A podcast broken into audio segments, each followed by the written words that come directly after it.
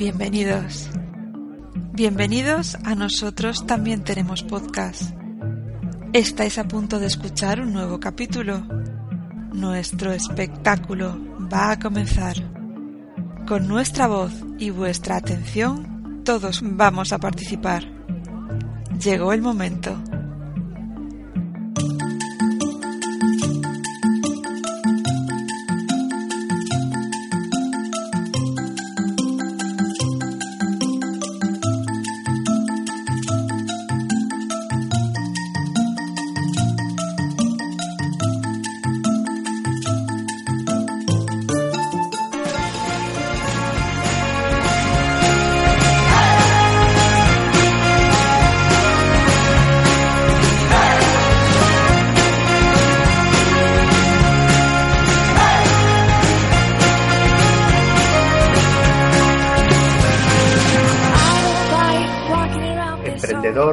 Mentalidad emprendedora, emprendimiento, son, sin lugar a dudas, palabras que escuchamos día sí, día también. La situación económica por la que atravesamos en la actualidad parece haber propiciado su uso constante.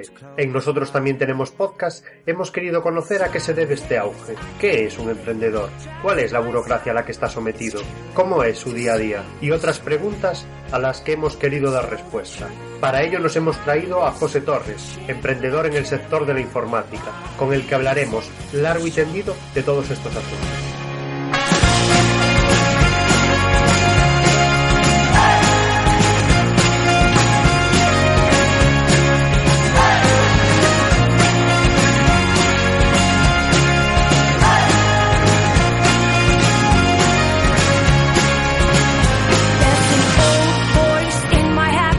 Del emprendimiento ha aparecido un concepto que no hemos querido dejar pasar por alto, el coworking. Trabajo colaborativo, compartir un espacio entre diferentes profesionales, ahorrar gastos. ¿Qué pretende exactamente esta nueva modalidad de trabajo? En este caso serán Carlos y Luis, componentes de la Asociación de Coworking Árticos, quienes resuelvan todas nuestras dudas sobre esta nueva forma de trabajar por cuenta propia dos charlas que esperamos os resulten amenas e interesantes, tengáis o no mentalidad emprendedora. Dicho esto, vamos ya con nuestros amigos.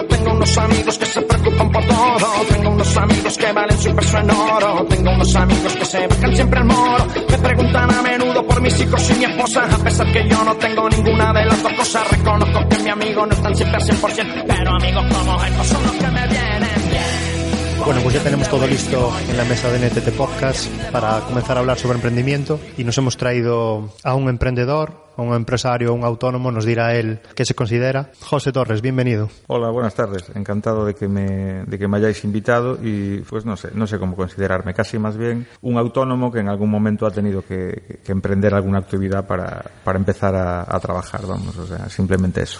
Muy bien. José Torres tiene un negocio, eh, una tienda de, informática en el Ayuntamiento de Arteixo, una mm, población de 30.000 habitantes aproximadamente para poner en situación a nuestros oyentes. Eh, háblanos un poco de de, tu proyecto empresarial, de PCON. ¿Qué es PCON? Bueno, que ya lo acabo de decir, pero bueno, eh, amplíanos el tuyo. Eh, ¿Cómo nace PCON? Eh, ¿Responde a una necesidad para ganarse las habichuelas?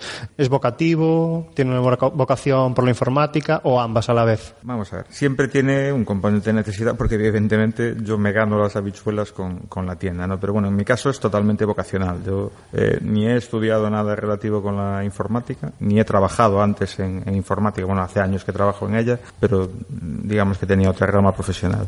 Me aficioné a la informática, me gusta la informática, de hecho me acuesto muchas veces tarde a las tantas de la mañana experimentando, buscando o, haciendo cosas relacionadas con la informática. Y en mi caso, pues ya te digo, fue casi casual. Eh, empecé como empezamos todos, arreglándole los ordenadores a los amigos porque era el que, el que más se enteraba y acabé de haciendo ello mi profesión porque no me quedaba otro, otro remedio porque tenía un empeño en dedicarme a algo que, que me gusta.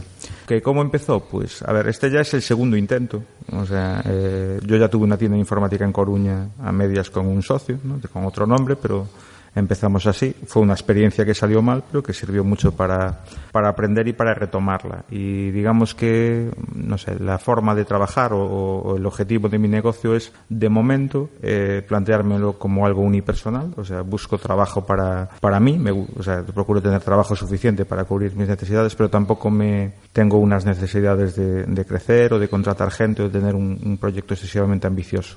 En este momento lo que me apetece es eso, contacto con la gente directo, trabajar directamente con, con las personas, cubrir el, el nicho de mercado que, que dejan las, las, empresas grandes, ¿no? que es en el que directamente podemos competir, dando asistencia al cliente y, y más o menos ese es el, el proyecto.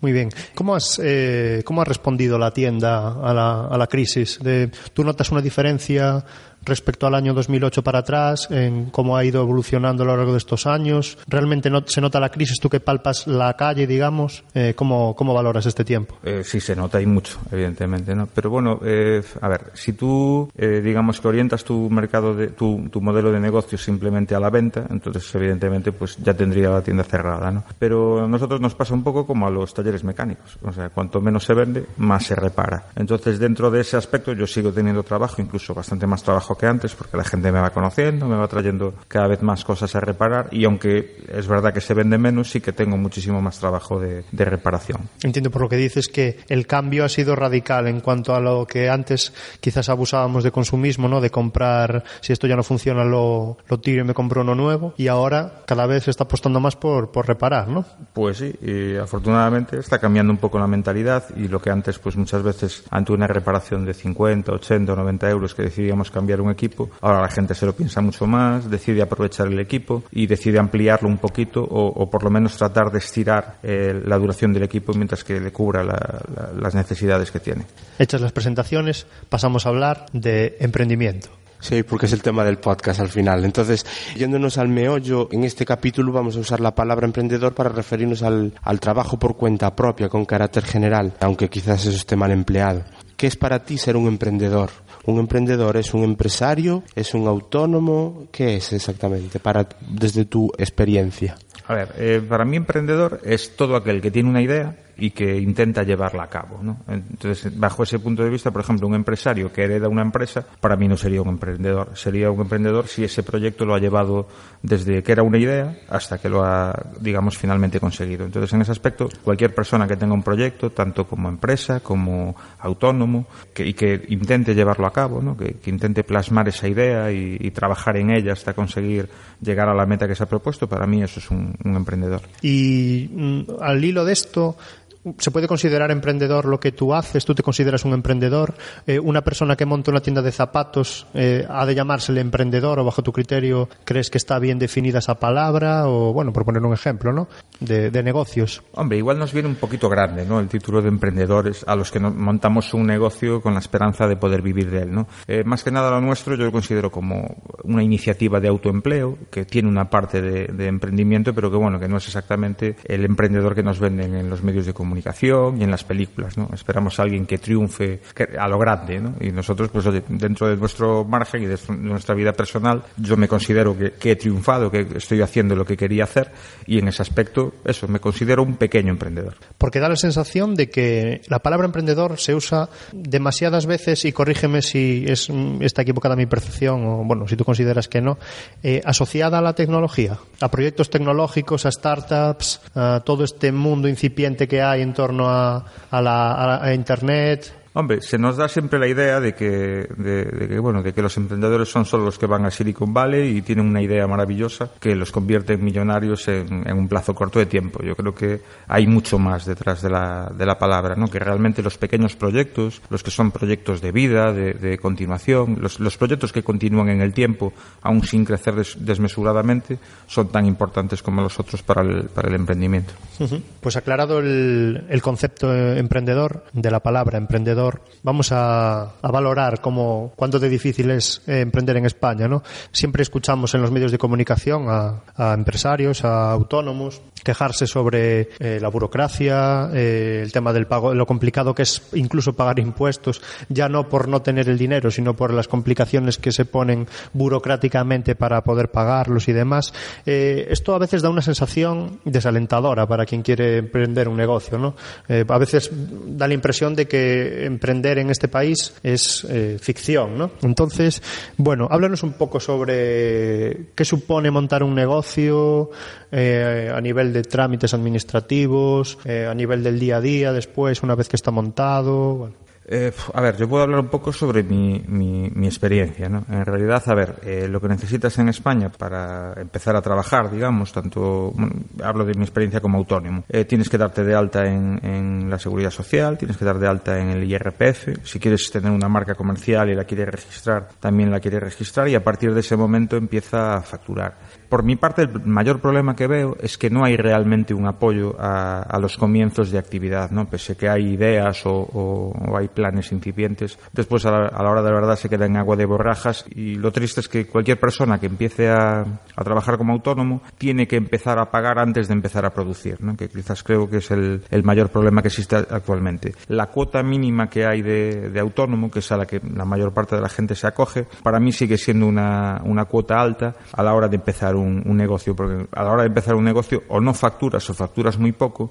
y el tener que asumir esos costes es un hándicap que mucha gente no logra, no logra traspasar. En tu caso, eh, ¿tuviste un apoyo externo o era eh, te jugabas tu patrimonio cuando iniciaste el negocio o simplemente tuviste que ir como casi todo hijo de vecino a pedir el crédito al banco? En mi caso no tuve que pedir crédito porque lo que hice fue capitalizar eh, la parte que me correspondía de paro e invertirla para, para, empezar con el negocio. Lo que también me creó una, una disyuntiva. Tenía que elegir entre eh, mantener ahí el paro por si me iba mal o arriesgármelo todo a una carta a, a tratar de llevar adelante el negocio. Bueno, no me lo pensé mucho y decidí arriesgar porque era lo que quería emprender. Ya contaste antes que bueno, ya habías iniciado una aventura entre comillas anterior. Esta, mm, esta aventura, bueno, dijiste que te, sirvió para adquirir un montón de experiencia y un montón de saber moverte en este, en estas, en este tema de, montar el negocio.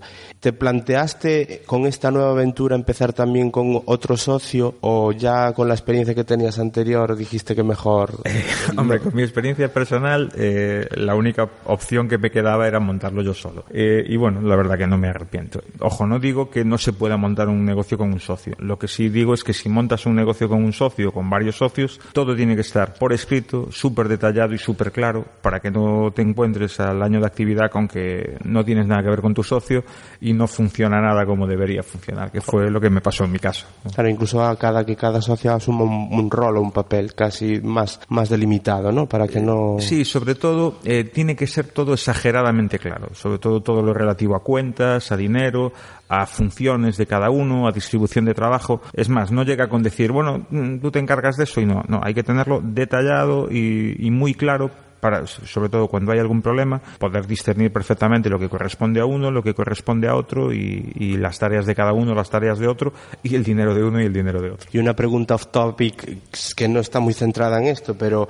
uno se plantea a veces, aunque no sea en tu caso particular, y, pero sí por algún conocimiento que tengas de alguien cercano, alguien que sepas que se haya metido en negocio, ¿es bueno, es malo, es regular pedir apoyo familiar para este tipo de cosas? a ver, el Vox Populi siempre dice que eh, familiares y negocios no, no, van bien. No van bien. Pero bueno, al mismo tiempo la, el, el entramado familiar de los negocios de Galicia es, está ahí y aquí la mayor parte de los negocios que hay, sobre todo de hostelería o pequeñas empresas, son negocios familiares. Entonces, a ver, está claro que muchas veces un negocio que, que puede ser precario o que puede no funcionar eh, con socios o con empleados, con la familia funciona porque te exiges un nivel de sacrificio que, no, que un socio no daría, ¿no? Entonces, en ese aspecto puede ser, eh, tiene su parte positiva y su parte negativa. Igual te implicas demasiado en el negocio, das más tiempo del que corresponde al negocio, pero al mismo tiempo haces que funcione en épocas de crisis o en épocas bajas. Suponiendo que tengamos eh, en, entre alguno de nuestros oyentes alguien que, que, esté, que lleve tiempo pensando o que se esté planteando ahora mismo montar un negocio, ¿qué es lo que tendría que hacer? ¿A qué, a qué se va a enfrentar eh, en tema de papeleos, en tema de trámites, en tema de lo que tú hablabas antes de temas de capitalización de, para, para la empresa y demás? Y sobre todo, ¿qué consejos le das a esa persona que está a punto de, de lanzarse a, a emprender? A ver, difícil, ¿no? Pero bueno, a ver, en principio lo primero que tienes que tener es un proyecto, ¿no? Sin proyecto no creo que te valga la pena hacer nada, ni siquiera moverte. Entonces, si tienes un proyecto que tú consideras viable, ¿no? Si no has hecho, a ver, aunque no hayas hecho un estudio de mercado, si sí te has planteado al menos, ¿no? Cómo te vas a situar tú de cara a tu competencia, ¿no? O qué te va a diferenciar de tu competencia. Si ya tienes más o menos eso, crees que puede haber un, hueco, un nicho, un, lugar para ti en el mercado, pues entonces eh, tienes que empezar a, hacer números. Lo primero que te deberías de plantear es cuánto tienes que ganar para que te sea rentable o para que te puedas mantener. Eh, si es verdad que muchas veces existen ayudas, en esta época, por desgracia, prácticamente no vas a tener ninguna, sobre todo ayudas oficiales o demás. Pero eso es una realidad, y perdona que te interrumpa hay ayudas, porque da la sensación a través de los medios de comunicación que precisamente ahora hay más que nunca. Eh, a ver, yo ahora mismo no estoy en, en la necesidad de, o sea, no, no, te, no, puedo solicitar ayudas para comenzar, pero lo que se comenta y lo que me comentan es que no hay eh, ayudas para solicitar. O sea, cuando antes tenías muchas ayudas para compra de material, para inicio de actividad, se dice que han desaparecido casi todas y que no se están, no se están Aunque oficialmente no sea así, posiblemente sea por falta de presupuesto. Es decir, aunque exista realmente o digamos con papeles o legalidad en la mano, uh -huh. posiblemente el presupuesto se agote enseguida, si es que se llega a otorgar algo. A ver, la verdad es que aunque existan, hay muchas menos que antes y, y a ver, también es, habrá quien dirá que bueno, que antes se daban muy alegremente y, y, que a lo mejor se daban a quien no las necesitaba o más de lo que se necesitaban, pero bueno, ahora mismo es bastante difícil empezar en, en España, sobre todo, a, a, a crear una empresa o a, o a hacerse autónomo. Partiendo sobre todo desde la base de que la cuota mínima de cotización de un autónomo, para que no lo sepa, son 256,72 euros mensuales que tienes que pagar, tengas o no tengas ingresos. Uh -huh.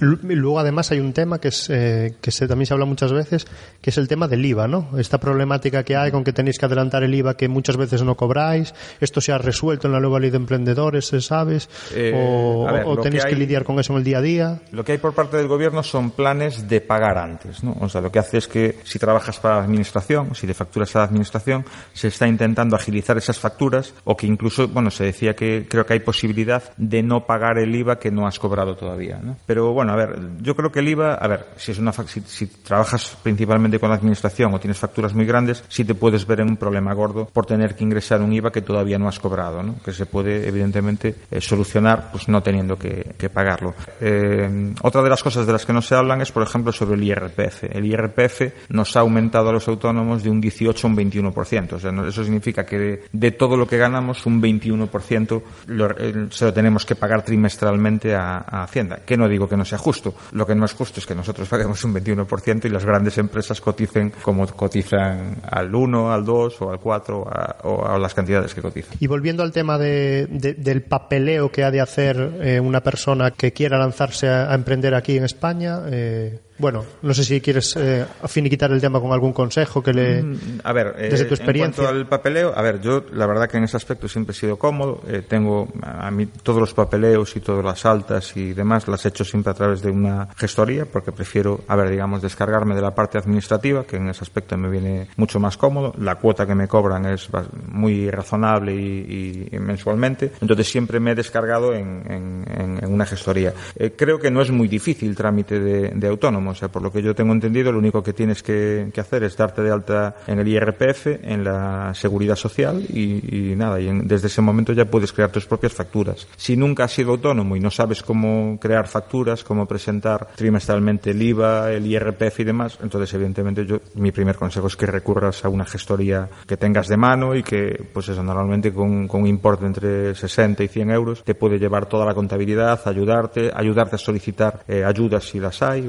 En ese aspecto yo creo que al principio, sobre todo, te es mejor tratar de delegar en, en alguien que te ayude a, a, realizar todos los trámites. ¿Cómo solventáis el problema de, de la responsabilidad ilimitada que tenéis los autónomos? Uy. Tengo entendido que, por ejemplo, en una SL en, hay una responsabilidad que es limitada. En cambio, en, si eres autónomo, si cotizas como autónomo, si, por ejemplo, tienes deudas, tu negocio queda con deudas, tienes que cerrar y... Pues, simplemente no lo solucionamos. O sea, en este país, si tú decides hacerte emprendedor y decides hacerte autónomo, basta tener una oportunidad. Si gastas esa oportunidad, como quien dice, estás fuera de juego y vas a tardar años. Igual que si te tuviste la mala suerte de meterte a comprar un piso, no puedes asumir la hipoteca, pues te vas a quedar pagando el piso pues 20, 30, 40 o 50 años. O sea que la figura de autónomo es como, mm, digamos, ser simplemente un mero trámite administrativo de que tú vas a percibir una, un, un rendimiento económico y vas a tributar por ello y tienes las mismas obligaciones que cualquier persona física que tiene en su día a día, ¿no? Como tú comentas de, de una hipoteca claro, y demás. Ver, yo, de hecho, conozco el caso de autónomos que han tenido un negocio hace 10 años y que todavía siguen pagando la deuda la Las seguridad deudas. social que, generaron. Y después, a ver, tenemos el- la obligación del pago de, de- de la cuota de autónomos, pero al mismo tiempo tampoco tenemos las mismas prestaciones que un trabajador asalariado. Se supone por- que porque cotizamos menos, pero bueno, nosotros no tenemos derecho a pago, por lo menos en la cuota mínima de cotización, y no tenemos derecho a otras prestaciones que un asalariado sí tiene. Vamos a la pregunta del millón, que imagino la respuesta. ¿Qué es mejor? ¿Ganar dinero a toda costa o intentar buscar el ofrecer un gran producto, un servicio? Está claro que la respuesta más diplomática en este aspecto va a ser una, pero querría que nos contaras qué tipo de emprendedor, cómo te consideras tú, es decir, y a, raíz de eso también que nos expliques un poquito qué impresión tienes tú cuando de la generalidad de la gente que emprende. ¿Se busca el intentar hacerse rico? ¿Se busca el, que el proyecto simplemente funcione y que sea más una cosa a largo plazo o buscar ya el rendimiento inmediato? En- ahí estaba precisamente eso que os comentaba. Yo no me considero, digamos, un, un emprendedor de esos que, de los que se habla en los planes del gobierno y en todas esas cosas, ¿no? Yo lo que busco es simplemente una manera de, de subsistir, digamos, de ganarme mi, mi pan diario eh, con un trabajo que me gusta. Y al mismo tiempo yo vivo y trabajo en el pueblo donde estoy. Con lo cual, mi mayor aspiración es poder ir por la calle y que todo el mundo me salude cordialmente. Le puedo caer bien a uno, mal a otro, pero que nadie me diga, oye, este fue el fulanito que me hizo, no sé qué. Se trata es de poder pasear tranquilo y de, de no tener que, que, o sea, en ese aspecto no, no ganar dinero a- a- de cualquier manera, sino, sino tratar de dar un servicio que me permita vivir en donde trabajo sin, sin tener problemas con la gente. Es que eso queríamos aclararlo. Eh, José está aquí para hablarnos de su, su- de su experiencia, no para vender su negocio, porque es obvio que esto va a salir en más. Vamos, a no ser que tengas intenciones de expandirte por toda España y montar una franquicia, que también Pues no. podría Cuidado, ser. cuidado que el lanzamiento en NTT Podcast puede ser brutal, ¿eh? Bueno, pues O sea eso, que el os lo agradezco, pero no, mis aspiraciones de Eh, no, momento lo, que sí, están- lo que sí es darte las gracias primero por estar y contarnos tus cosas. O sea, que eso que vaya por delante. Gracias a vosotros por, Eh, por invitarme. Bueno, hay una mm, hay una palabra que hoy está bastante denostada, ¿no? Al hilo de, todo esto, ¿no? De el, dilema de ganar dinero frente a ofrecer un producto de calidad o servicio a tus clientes. Lo que tú dices, ¿no? Que cuando vas por la calle eh, te puedan te puedan saludar, dirigirte la palabra y no correrte a, a gorrazos, ¿no? ¿Por qué está tan denostada la palabra empresario en España? Eh, a ver, eh, depende de a quién le preguntes y depende de, de- de en qué ámbito la nombres, ¿no? Yo considero perfectamente eh, legal, lícita la figura del empresario justo, que por desgracia aquí en, en España no, no, no vemos muy, muy a menudo, ¿no? Lo que solemos ver es gente que, que trata de, de arañar un margen de beneficio quitándole, eh, digamos, prestaciones o quitándole salario a los trabajadores. Y un empresario de verdad sabe que realmente la única forma de que funcione una empresa es teniendo a los trabajadores contentos y que los trabajadores sean partícipes de, los beneficios de la empresa y de las alegrías de la empresa. Y, pues no sé, por alguna extraña razón, en, España tenemos el otro tipo de, de, empresarios, o por lo menos son mayoría. Por lo menos en mi experiencia laboral, eh, antes de ser autónomo, yo solo me he encontrado de ese tipo de empresarios. Porque empresario realmente, eh, en España, ¿qué lo llamamos? A una persona que tiene una empresa de unas grandes dimensiones. Quiero decir, ¿tú, por ejemplo, te consideras empresario? Para nada. A ver, eh, está un poco difuso el límite, ¿no? Pero bueno, yo para nada me considero empresario. Yo me considero que, que tengo un autoempleo. O sea, me empleo yo a mí mismo. Al no tener tampoco, a ver, se, en España se puede ser incluso autónomo y tener asalariados, ¿no? Eh, pues ahí estaría un poco más difuso el límite, ¿no? Yo no veo diferencia entre un autónomo que tenga seis personas trabajando para él o una pequeña empresa que tenga seis personas trabajando para él. En ese aspecto serían iguales. Simplemente que la cotización a la seguridad social y la, la forma jurídica es distinta. Que eso es uno de, de, las incongruencias también de lo que conlleva ser autónomo, ¿no? Porque una persona que empiece un negocio se puede, digamos, eh, acoger a la, a la base, a la, a, la, a la cotización más baja de autónomo, pero al mismo tiempo una persona que esté facturando miles y miles de euros puede estar acogido también a esa misma base, con lo cual muchas veces lo que se hace es, pues te pago el autónomo todos los meses y así tienes derecho a una pensión, que es una forma encubierta de, de hacer una especie de fraude. Yendo al panorama actual, uno si enciende la tele, si ve un periódico, si escucha la radio o un podcast, incluso, escucha constantemente la palabra emprendedor. ¿Qué hay detrás de todo esto, según tu opinión? ¿Los medios de comunicación, los políticos, están forzando el emprendimiento, pretenden forzar el emprendimiento a la gente? ¿Cuál es tu opinión sobre esto? Si esa misma noticia viniese acompañada con que han incrementado un 40% en las becas o en el dinero destinado a investigación, pues me lo creería, que están tratando de invertir en emprendimiento. Cuando esa noticia, por desgracia, significa que lo que quieren es forzar a, a que los 10 empleados camioneros que tenía una empresa se hagan autónomos, pidan un crédito para, para comprarse el camión y tengan que seguir trabajando para el mismo señor, pero mucho más endeudados y cobrando menos, entonces yo no me creo lo que cuentan del emprendimiento.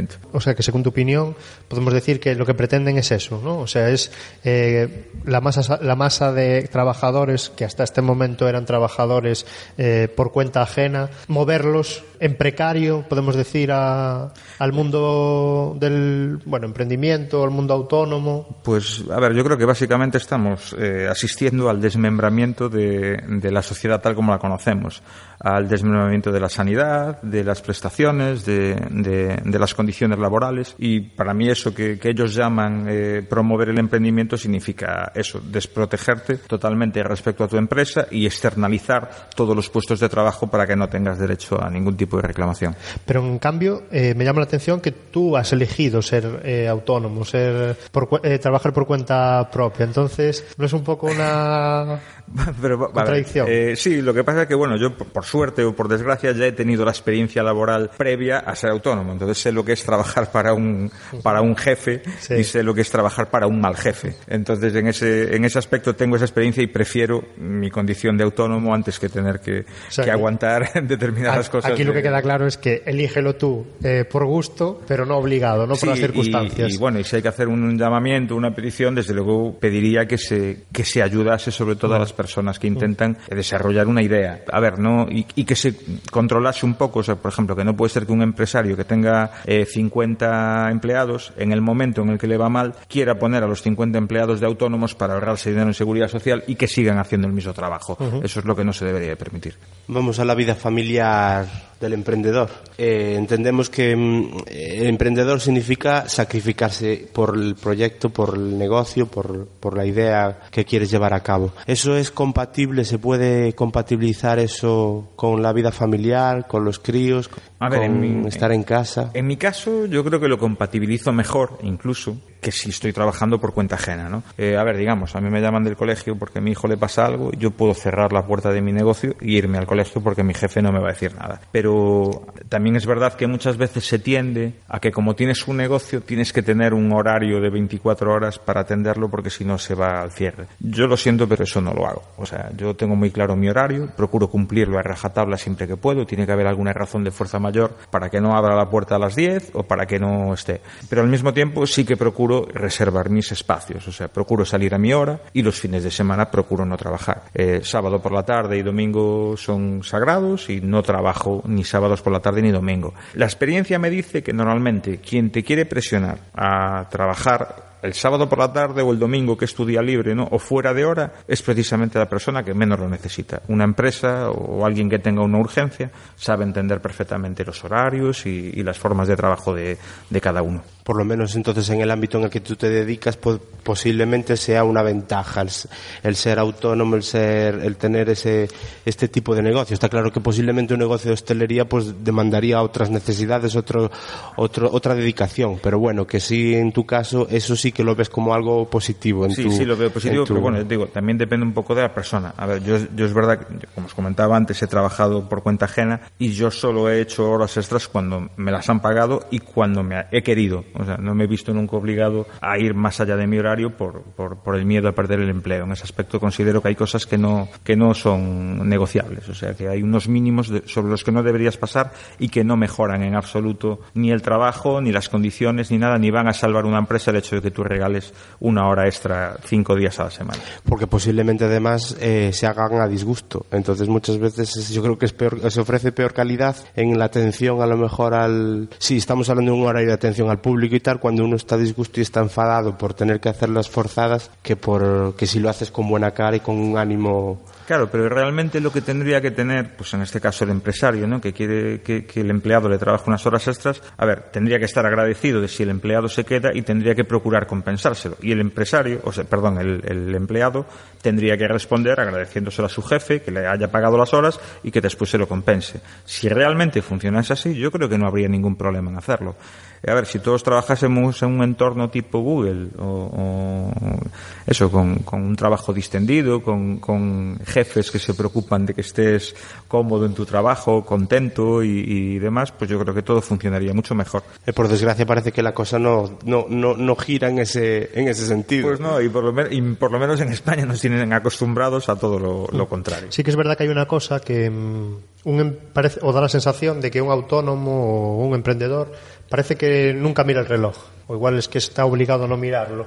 No sé si porque él está tan motivado que trabaja para él y sabe que, lo, de, de, lo que de lo que ese trabajo le rinda económicamente va a ser para él, ¿Cómo lo ves? Eh, a ver, yo, mm, depende un poco de cómo estés, ¿no? A ver, si es verdad que, por ejemplo, hay partes de mi trabajo en las que muchas veces me despisto de la hora. No, no es la primera vez, pues tengo que cerrar a las dos, pues que me dan las dos y media, sigo trabajando y no me he enterado porque estoy haciendo algo que me gusta, porque estoy eh, muy concentrado en lo que estoy haciendo y pues eso te puede pasar alguna vez, ¿no? Cuando, a ver, eh, yo, yo, he tenido algún trabajo en los que desde la media hora a, a la que habías entrado estabas todo el rato mirando la hora de salir y el reloj no se movía estaba quieto durante tres o cuatro horas, ¿no? Eso también me ha pasado. Eh, pero bueno, a ver, yo creo que, aunque es verdad que al ser un proyecto tuyo hay veces que tienes que darle un poquito más o, o te llevas un poco a lo mejor los, los problemas para casa porque nunca desconectas completamente o estás pendiente de si tienes que hacer una cosa u otra. Yo, por ejemplo, no soy nada partidario de continuar trabajando en casa, ¿no? Aunque hoy en día, con lo del teletrabajo, con hacer cosas a través de Internet y demás, o incluso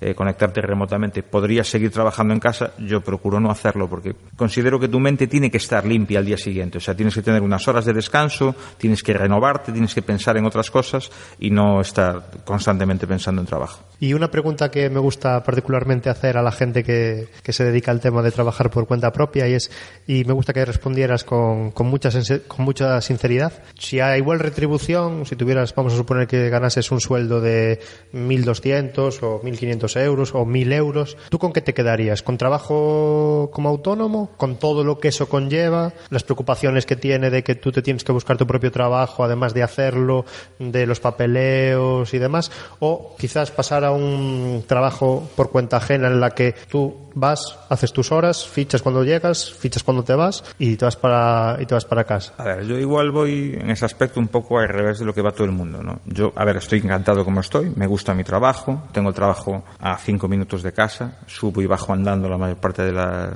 las veces, a no ser que me haga falta el coche para, para otra cosa. Y, a ver, yo te lo digo sin ningún tipo de problema. Yo, incluso ganando menos, me quedaría como estoy, en vez de irme a un trabajo por cuenta ajena. Y al mismo tiempo, ya te digo, a mí, por ejemplo, lo que, mm, una de las partes que me gustan de, de mi trabajo es que, a ver, hago lo que quiero. Entonces, si hoy decido, pues que tengo que incorporar nuevos productos, pues los incorporo. Si decido que tengo que empezar vendiendo una cosa y acabar vendiendo otra, eh, eh, lo hago. Y puedo, digamos, eh, dentro de mi margen de trabajo y de mi, de mi ámbito, puedo moverme, puedo innovar, puedo cambiar cosas y puedo ir modificando mi negocio a mi medida, cosa que con, normalmente con un trabajo por cuenta ajena no puedes. Yo siempre digo que la peor condena que me podría caer es tener un trabajo de funcionario y estar allí durante ocho horas haciendo algo que no te gusta. Para mí eso sería horrible y no lo, no, no lo querría. A este podcast de emprendimiento íbamos a invitar a una, bueno, íbamos a invitar e invitamos de hecho a venir a una chica que tiene una empresa en Coruña que se llama Luz Verde, que organiza eventos, particularmente eh, organiza bodas, se llama Rocío, y Rocío mm, en un reportaje que le hicieron en televisión, eh, comentaba una frase que me llamó la atención y es la siguiente. Tener un negocio propio tiene muchos más pros que contras. Eh, soy dueña de mi tiempo, de mis actividades, no tengo que rendirle cuentas a nadie más. Me hace infinitamente más feliz. O sea, por lo que tú dices, yo entiendo que das eh, totalmente la conformidad a esta frase. Eh, sí, o sea, por supuesto. O sea, te ves reflejado en ella. Estoy de acuerdo con eso y tal, pero bueno, a ver, las cuentas te las tienes que rendir a ti mismo, ¿no? O sea, eso no tienes que rendirle cuentas a nadie, no. O sea, a ver. Bueno, pero eh, se entiende seguramente, ¿no? Que lo sí, que, sí, lo que no, quiere me decir, imagino que sí. A ver, que está ella es claro su propia que, dueña. que tú tomas las decisiones sobre todo, pero evidentemente cuando trabajas por cuenta ajena, tú sales del trabajo y te despreocupas mientras tu jefe te pague, ¿no? Eh, ahí acaban tus preocupaciones. Cuando tienes un, cuando eres un, un- tienes una empresa o, o eres un emprendedor, acabas de iniciar o eres autónomo, siempre estás un poco pendiente. O sea, si la cosa más o menos va marchando, eh, perfecto. Pero si tienes problemas económicos, evidentemente te llevas esos problemas económicos a todos los demás ámbitos, al ámbito familiar y te lo llevas fuera del negocio porque, porque evidentemente te hace, te hace falta. Entonces, en es- esas digamos que es la parte negativa. O sea, cuesta empezar y muchas veces hay que andar haciendo equilibrios y malabares sobre la, la economía para continuar adelante. Bueno, hay que decir que Rocío estaba invitada, pero por circunstancias no ha podido atender a la invitación de NTT Podcast.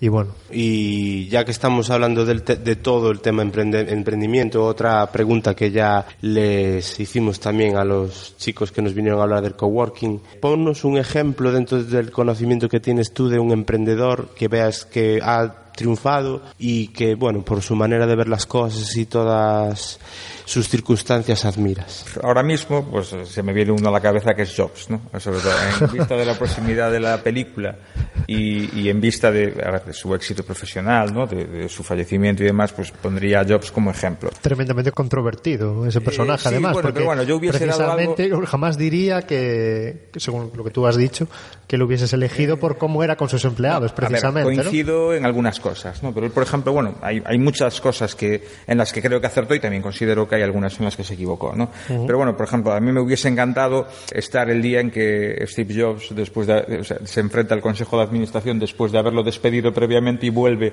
a tomar el control de la empresa. Entonces, en ese aspecto, yo creo que ese es un poco el espíritu que hay que tener, ¿no? O sea, que, que hay que intentarlo muchas veces para que salga bien y que puede ser una, pueden ser dos, pueden ser cuatro, puede ser cinco, pero bueno, que, de cada caída hay que aprender y que de que hay que seguir adelante. Y, en ese aspecto, pues hay una frase que, que decía Jobs, ¿no? que creo que es la más acertada, que, bueno, él decía que estoy convencido de que la mitad de lo que nos separa a los emprendedores exitosos de los no exitosos es la pura perseverancia. Y en eso estoy de acuerdo. O sea, el carácter perseverante que tuvo él sobre, sobre todo lo que hizo, ¿no? aparte que, bueno, que tuvo su- sus, sus dosis de innovación y de diversificación, pues que es, que es el 50% de lo que te separa del, del éxito. Para cerrar, eh, nos movemos, como nos gusta en NTT Podcast, movernos en el terreno de la, de la anécdota. No sé si nos puedes contar Algo Algo- que se pueda contar. eso, que se pueda contar primeramente. Y que, no, y que no repercute en tu negocio después, por sobre, supuesto. sobre alguna historia que tengas en la tienda, de alguno de tus clientes. Hombre, a ver, eh, yo creo que sin dar nombres se puede contar casi todo, ¿no? Hombre, a ver, venga.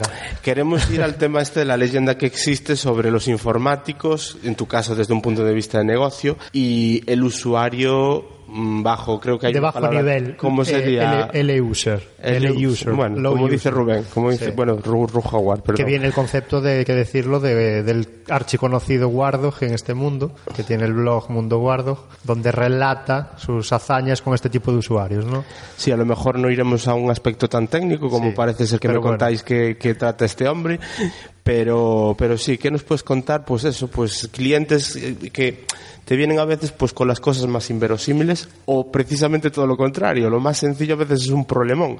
Hombre, mira, para empezar, yo, eh, en base a la experiencia que tengo, creo que hay dos verdades universales, ¿no? En cuanto a esto de, lo que es mi campo, ¿no? Que es de arreglar ordenadores, de informática personal. Uno de ellos es que yo arreglo más ordenadores de los que dicen que saben que de los que no saben. Eh, normalmente siempre la suele liar más gorda el primo que sabe, el vecino o el fulanito que tenía un ordenador que no sé qué, ese siempre es el que la lía más gorda de todas. Realmente la gente que no sabe, tú le preguntas lo que hizo, te dice lo que hizo y lo solucionas en pocos pasos. Pero cuando se metió el fulanito o el vecino que sabía, ahí la has liado. Y creo que la segunda verdad universal es que no hay ordenador sin porno. Creo que es prácticamente, prácticamente eso, improbable encontrar uno que, que no tenga porno. Pero bueno, y después... Pero sé. ordenadores también propiedad de, de género femenino de o solo género masculino. femenino, de género También. masculino y, y de todo. A ver, hoy en día, a ver, yo creo que mm, hoy en día se utilizan los ordenadores de muchas maneras, pero se, se utilizan principalmente para interactuar en redes sociales y en cosas así. De hecho, creo que a la larga va a acabar siendo un problema porque mm, los adolescentes, los chavales, lo digo por la parte que me toca, que aparte tengo dos, dos hijos que son adolescentes, entonces no ven muy claro el límite entre, entre la privacidad y la no privacidad. Y hoy en día lo triste es que cualquier cosa que, que subes a internet o que mandas a alguien, aunque sea durante un segundo, pasa a ser pública inmediatamente, que es algo que los, los chavales no cogen muy, muy rápido. Pero bueno, en cuanto a anécdotas, pues mira, me he encontrado en, en estos años pues muchas cosas. O sea, una de, de las más simpáticas, pues quizás fue la abuelita que vino con su portátil diciéndome que había borrado al novio de Badu y que, que quería que se lo, que le ayudase a recuperarlo, pero no sabía ni, ni el usuario ni la contraseña de su cuenta de Badu, ni el usuario ni su contraseña del correo, ni sabía cómo recuperar prácticamente nada, con lo cual el novio quedó definitivamente perdido. Y otro de los más graciosos, pues por ejemplo, con el famoso este virus de la policía, que te dice que, no sé si lo conocéis, ¿habéis oído hablar de él? No, no, no. Bueno, pues es, se te bloquea el ordenador y te dice que ha sido, tu ordenador ha sido interceptado por la policía y que tienes que pagar una multa de 100 euros, ¿no? Entonces, lo que suele hacer la o sea, lo que te sugiere el, el virus es que vayas a un estanco, compres una tarjeta de prepago de 100 euros y que metas el número ahí. Eso significa que el dinero va directamente a la cuenta de los que han creado el virus y tal, y tú te quedas con virus y sin 100 euros. Y pues lo más gracioso creo que fue un señor que vino por la tienda después de haber ido a la policía y una vez que estaba la policía les dijo, mira, eu estos en euros vos los pago, pero eu por internet non pago nada, a mí me cobrades aquí. Talón. y los policías lo mandaron directamente a la tienda A la que le tienda. limpiasen el, el virus, ¿no? ¿Tienes página web? ¿Quieres hacer un poquito de spam? Aunque a lo mejor la mayoría de nuestros oyentes no, no se pasen físicamente por tu tienda porque están Sí, ver, desperdigados por España. Para dedicarme a esto de informática, tengo página web, tengo Facebook, tengo Twitter, pero no le estoy prestando mucha atención a ninguno. ellos. Vale. Sí hay una página web que es www.pceon.es y tengo una cuenta de, de Facebook de la tienda, tengo una cuenta de, de Twitter y, y eso. Estoy, procuro estar en todas las redes sociales, aunque luego no le pueda dedicar el, el tiempo necesario para mantenerlo actualizado. Para cerrar, José, consejos para gente que quiera lanzarse a esto. Pues hombre, la verdad es que difícil. Ya te decía, lo primero que tienes que, tener, yo creo que es una idea, ¿no? Y teniendo una idea, pues ya tienes eh, bastante avanzado. En cuanto a empezar, pues mira, yo ayer, por ejemplo, cuando me comentasteis, me pasasteis el guion de lo que íbamos a hablar, estuve mirando un poquito por internet y hay dos webs que tienen un montón de información al respecto, ¿no? Que una es infautónomos.com y otra es serautónomo.net. Y yo creo que son dos webs que tendrías que visitar si tienes pensado en algún momento hacerte eh, autónomo o empezar a, a trabajar, porque te orientan mucho y te dicen exactamente pues qué es con lo que te vas a, a encontrar. Y después, pues las, las recomendaciones generales, lo de siempre, aprender de cada fracaso, o sea, no, no considerar cada fracaso como, como un punto y final, sino como un punto y seguido. Eh, aprender a delegar, o sea, no vas a poder hacer todo tú solo, sea cual sea tu proyecto, entonces siempre tienes que buscar y delegar en gente que te ayude, que te apoye o que haga una parte de tu trabajo. Procurar siempre innovar, sea cual sea tu ámbito, como, tanto como si eres zapatero, como si te dedicas a la informática, tratar siempre de innovar y de buscar un hueco para tu trabajo. Diversificar, o sea, sobre todo, eh, no eh, dedicarte a una sola línea y, y, seguirla hasta que se muera, sino si ves que esa línea se para o se frena, tener siempre líneas alternativas para seguir y lo principal y lo más importante de todos es que te guste tu trabajo, o sea, que tengas pasión por lo que, por lo que estás haciendo, si no, no vale la pena. Pues nada más, te, lo dejamos por, dejamos la conversación sobre el emprendimiento. Muchísimas gracias por tu, por tu tiempo, te dejamos que puedas volver a tus obligaciones profesionales por cuenta propia y encantados de haberte tenido con nosotros en el NTT Podcast. Lo mismo digo, gracias a nosotros.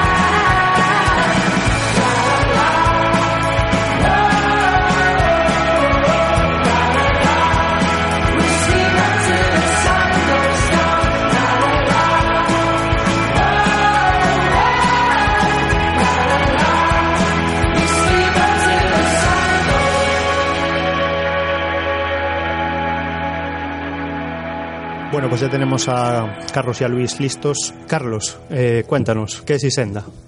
Pues nada, Isenda soy yo. En un principio era una empresa más tradicional, pero llegó un punto en el que yo no quería una estructura empresarial y básicamente Isenda es como un paraguas ahora para conseguir colaborar entre autónomos, freelance y emprendedores para sacar proyectos en común, proyectos de desarrollo de software en este caso. ¿Te dedicas al tema del desarrollo de software? Sí, yo soy desarrollador. Muy bien. ¿Y Luis de Doafont? ¿Qué nos cuentas de, tu empresa? Simplemente se trata de una web.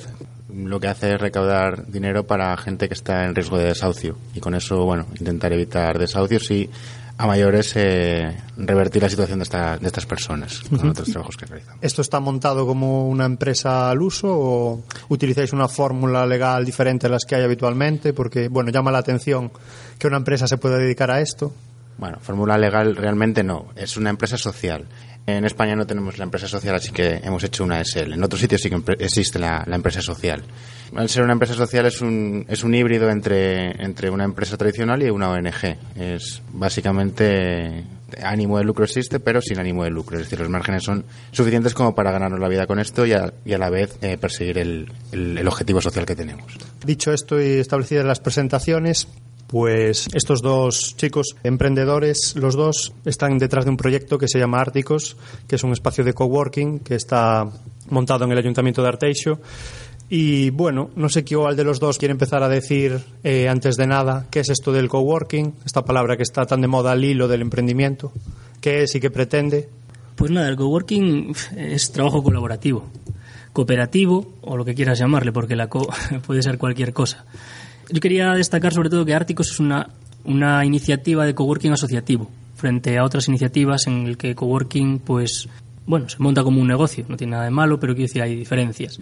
Y en este caso, pues lo que se busca es lo mismo que busca cualquier otro espacio de coworking, es decir, que la gente que esté allí pueda llegar a cooperar y colaborar entre ellos, que surjan sinergias y que una persona individual o un proyecto pequeño de dos personas puedan encontrar apoyos allí dentro mismo para hacer cosas que no podían hacer solos o para colaborar en ideas propias o sencillamente para encontrar al lado al diseñador o lo que sea que necesitabas y con el que estás trabajando todos los días. O sea que podemos decir que el coworking es más que compartir un mismo espacio de trabajo para ahorrar costes. O sea, hay muchas más cosas detrás del coworking.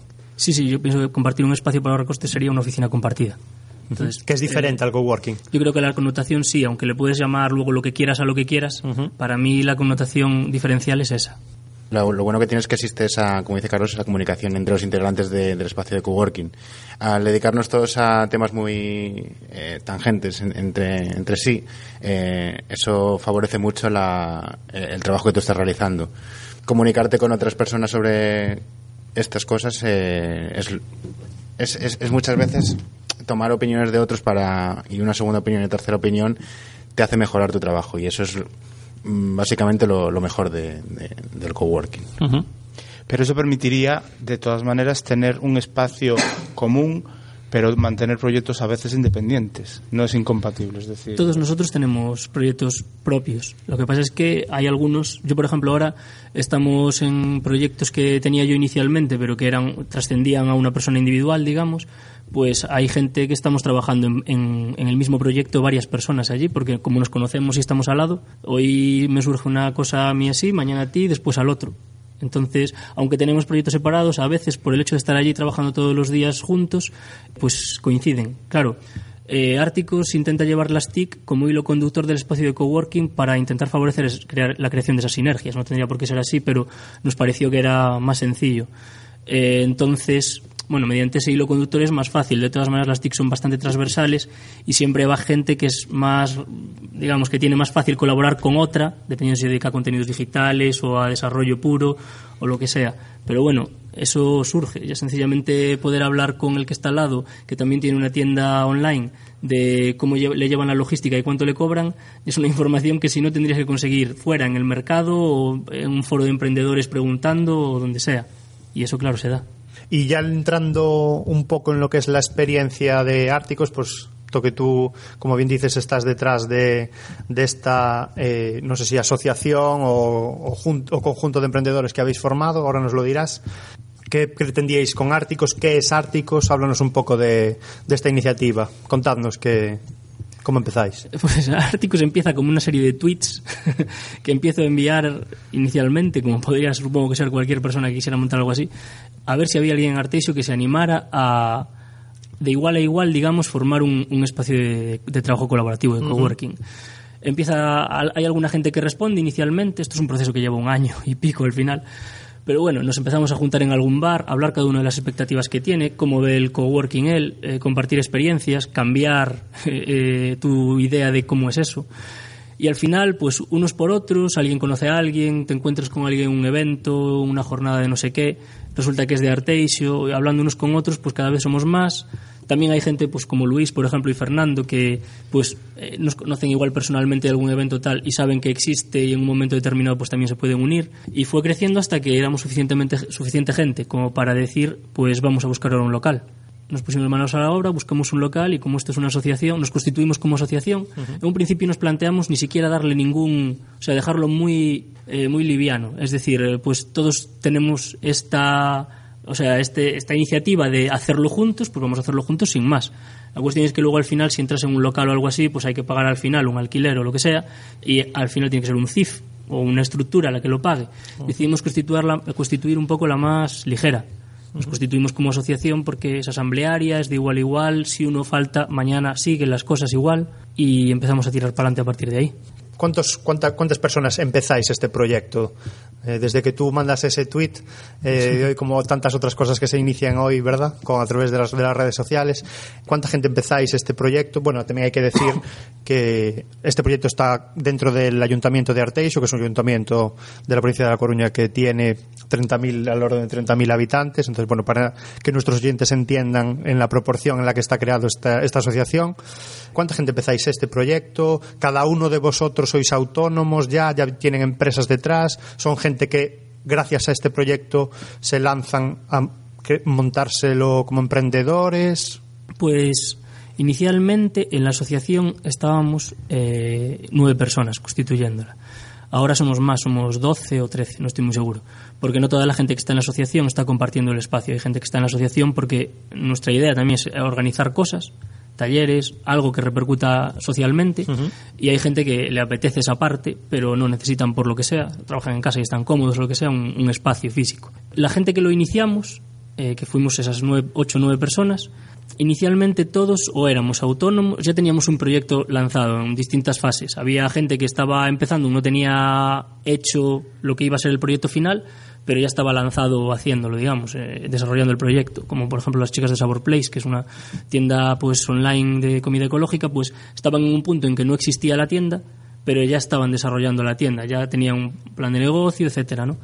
Eh, hay, hay, gente que era autónoma, ya era autónoma y pues igual necesitaba colaboración en ciertas partes o lo que sea y vio ahí una oportunidad o una, una cosa positiva pero no hubo nadie en ese momento en que se metiera sin nada y sin saber muy bien lo que iba a hacer. Más o menos la gente que nos juntamos, supongo que porque al final ves el tweet y te llama la atención justo por eso, pues buscábamos eh, salir un poco de nuestro aisla- aislamiento, igual un poco de, proyecto o de autónomo o de lo que sea, y buscar las colaboraciones más allá del espacio virtual y llevarlas al espacio físico.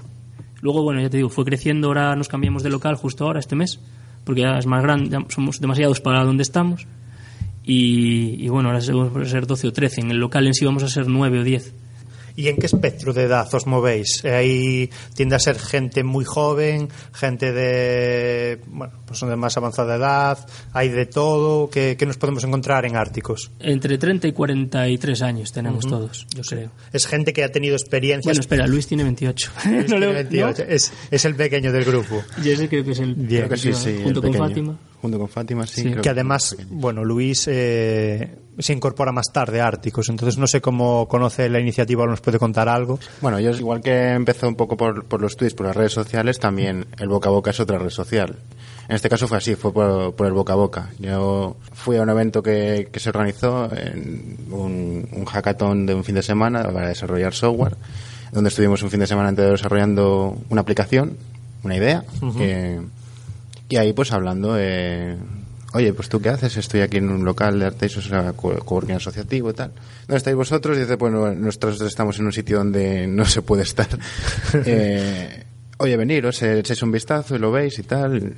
Perfecto, eh, fuimos allá, lo vimos y dije, perfecto, es, para- es, es donde debemos estar, yo creo, en este momento. ¿Se puede contar de dónde salisteis? ¿Y por qué salisteis? Estábamos en la trastienda de una tienda de ropa que, que, no- que nos, que nos cedieron. O sea, como Eh, toda gran empresa que empieza en el garaje, ¿no? Como Apple, como Google. En un sitio sin ventanas, eh, bueno, un garaje es un sitio amplio, eh, con luz natural si abres la puerta del garaje, eh, esto no. Pues todavía Esto era más pequeño, más era, deficiente. es más- era más un zulo que un, que un garaje. Sí, yo estuve allí. Corroboras que es un zulo. Corroboro que, bueno, a ver, es una trastienda, es un pequeño almacén que hay detrás de una tienda, entonces ya te puedes imaginar. Queda- Está primero el almacén y luego la- el, el segundo almacén. Queda, en el segundo almacén. queda claro que la, la- la prioridad de irse a Era la urgencia por salir de, de la trastienda, ¿no? Bueno, así, pero además todo lo que lo que estuvimos viendo allí es dijimos que vimos que era infinitamente mejor y es lo que estamos contando aquí ahora es, es- hicimos un gran cambio. A ver, yo desde la ignorancia, porque yo no tengo ni idea de estos temas, Rubén es el que se empeñó en hacer este, en es- este, este tema y yo acudo para, como hará la mayoría de los oyentes que tenemos, sin saber absolutamente nada salvo los que estén metidos en este mundo.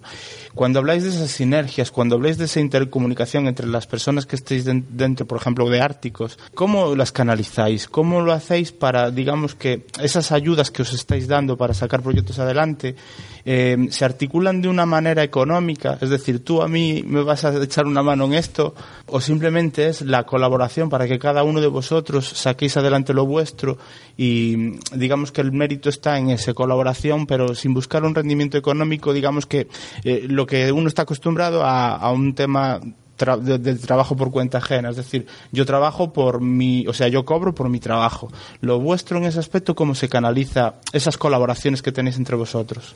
La verdad es que no. La verdad es que los, los- las colaboraciones que hay gene- en- por norma general dentro del espacio de coworking no llevan ese... eh, bueno, te lo hago por tanto... No, en realidad sí que pueden salir proyectos más amplios y eso ya... Tú ves un proyecto de uno, dos, tres meses que pueda... Entonces ya sí que tienes que hablarlo un poco porque vas a dedicarte a ello durante meses. Pero lo normal es que no es nada otro mundo. Eh, Surgen comunicaciones, tú hablas, ¿qué estás haciendo? Pues estoy haciendo esto. ¿Y tú cómo lo haces? Dice, pues yo lo hago así. Dice, ¿y por qué no lo haces de esta otra manera? Que, ah, pues muy bien. Tengo este problema, tú qué sabes de esto, cuéntame cómo lo harías tú, yo lo haría así. Y así, todo de forma muy, muy, muy natural, como una conversación de amigos, es como salen las cosas adelante.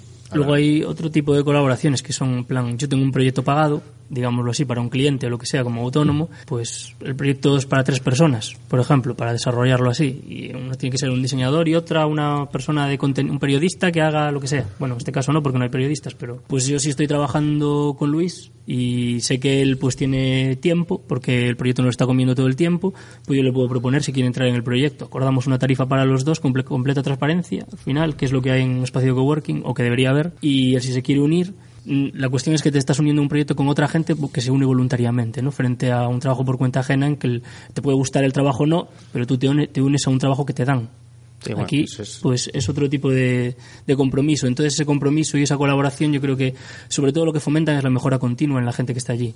Y eso es lo importante. Sí, son sobre todo proyectos más, más planificados, más...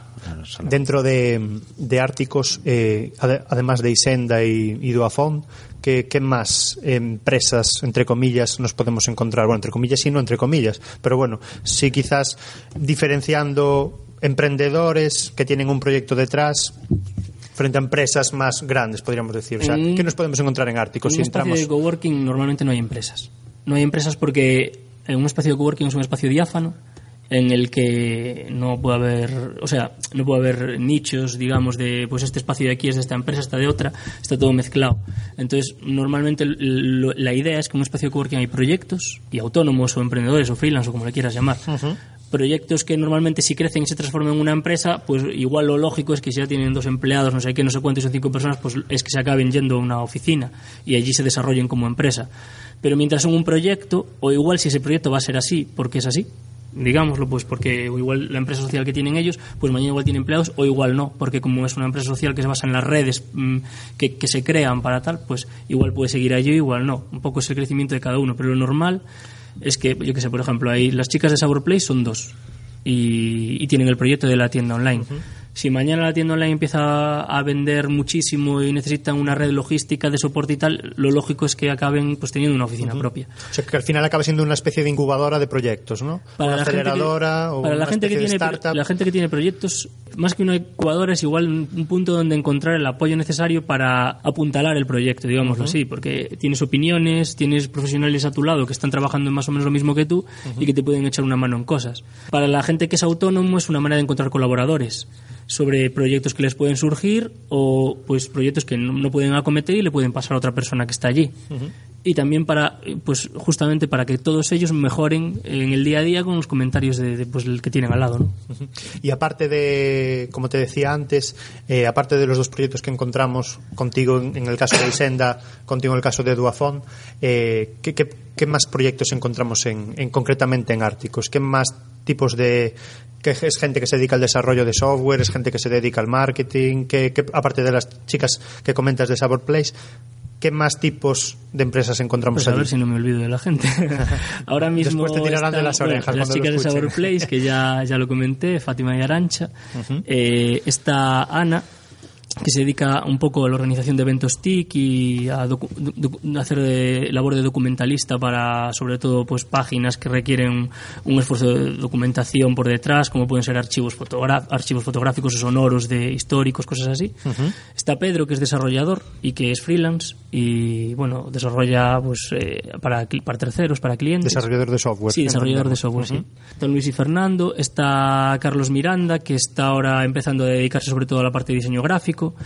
Está David, que es diseñador gráfico freelance y que también trabaja en el mundo físico, aparte en el mundo web, pues rotulando, etcétera. Está Sergio Lago, que se dedica un poco, un poco al mundo de la cultura en Internet. Está detrás de la organización de Culturgal, que es la empresa de... Bueno, hasta el año pasado estaba detrás de la organización de Culturgal. Tiene una tienda, una tienda online de cultura gallega que se llama toupa.net también, que la, la explotaron. Antes estaba en una empresa con más socios, bueno, ahora queda ahí. y, y, bueno, está un poco en el- la organización de eventos culturales relacionados también con las TIC y con la cultura gallega, todo esto. Y seguramente me olvido de alguien y ahora Luis me va a decir de quién me olvido. De Tati y Alfredo, Tati. Tati Mancebo y Alfredo Ferreiro, que tienen una empresa que se llama Algairada y que se dedican sobre todo a la parte de contenidos y educa- educativos. Eh, también son escritores, colaboran con Praza Pública y, eh, bueno, y, y escriben libros también. Seguramente me estoy olvidando de alguien Ya, que me va a pegar. Que, que te, lo, te lo recordará. Yo creo que- yo creo que no. Al final veo que todo tiene que ver, eh, todo gira en torno o tiene una base común que es Internet. Al final, todos estos proyectos o cuanto menos, bueno, base tecnológica en la mayor parte de los casos, corrígeme, corregidme si me equivoco, pero es, es así, podríamos decir que es así. O sea, al final Árticos es un conjunto de gente que como base de su empresa ahí las, están las nuevas tecnologías. Sí, yo, las TIC, o sea, claro, las TIC ahora sobre todo giran a través de Internet muchas facetas, pero no tendría por ser así. Quiero decir, Carlos Miranda, por ejemplo, se está construyendo una impresora 3D y pues pero también allí. es base tecnológica, Claro, es base tecnológica, pero igual es más física, ¿no? No es solo Internet como concepto eh, virtual, Pues él pues está haciendo una impresora 3D. Cuando la tenga, imprimiremos. A ver qué pasa. ¿Cómo se entra a un espacio de, de coworking? Eh, sin, sin- bueno, si queréis contarnos vuestro caso, como independiente llamo a la puerta de un espacio de coworking y digo, hola, tengo este proyecto, quiero, quiero hacer esto. ¿Tengo que ser autónomo para estar en un espacio de coworking? ¿No tengo que serlo? No, lo, lo, lo normal, o sea, en un espacio de coworking normal y corriente, porque este es un, esto es un poco distinto, este, este modelo que tenemos nosotros. Lo normal es entrar por la puerta y decir, oye, ¿hay sitio para mí? Dicen, sí, tenemos este sitio, como cuánto- tenemos estas tarifas por mes, por semana, puesto fijo, puesto no fijo, y estas son la- nuestro price, los, los, precios y, adelante, entras. Eh, en nuestro caso, yo creo que no tenemos tampoco un no tienes que tener un perfil eh, de, de empresa o, o de autónomo Sí, concreto. concreto Puedes- no mientras no te dediques a, a otra cosa que no tenga que ver con las TIC yo creo que es, es perfectamente válido ¿Podremos saber la, la cuota de acceso a Árticos o preferís Pues guardaros sí, ese sí, dato? No, no, eso es, es público, somos una asociación. Entonces, Para al los final, curiosos. la cuota de socio es cero. No tenemos cuota de socio. Pensamos que cualquiera que quiera después colaborar en talleres o cualquier cosa, pues que tiene que estar en la asociación. Para, porque al final eh, todo se basa en que alguien que tenga una idea hay que apoyarla. Y por estar en el espacio, lo que la asociación cobra es a escote. Nosotros calculamos lo que nos cuesta, lo dividimos entre los que somos y así pagamos. Entonces nuestras cuotas fluctúan. Ahora mismo son de 55 euros al mes. 55. Pero si mañana somos más, pues pasarán a ser 45 o y lo que con sea. esa cuota, ¿de qué servicios disfrutáis?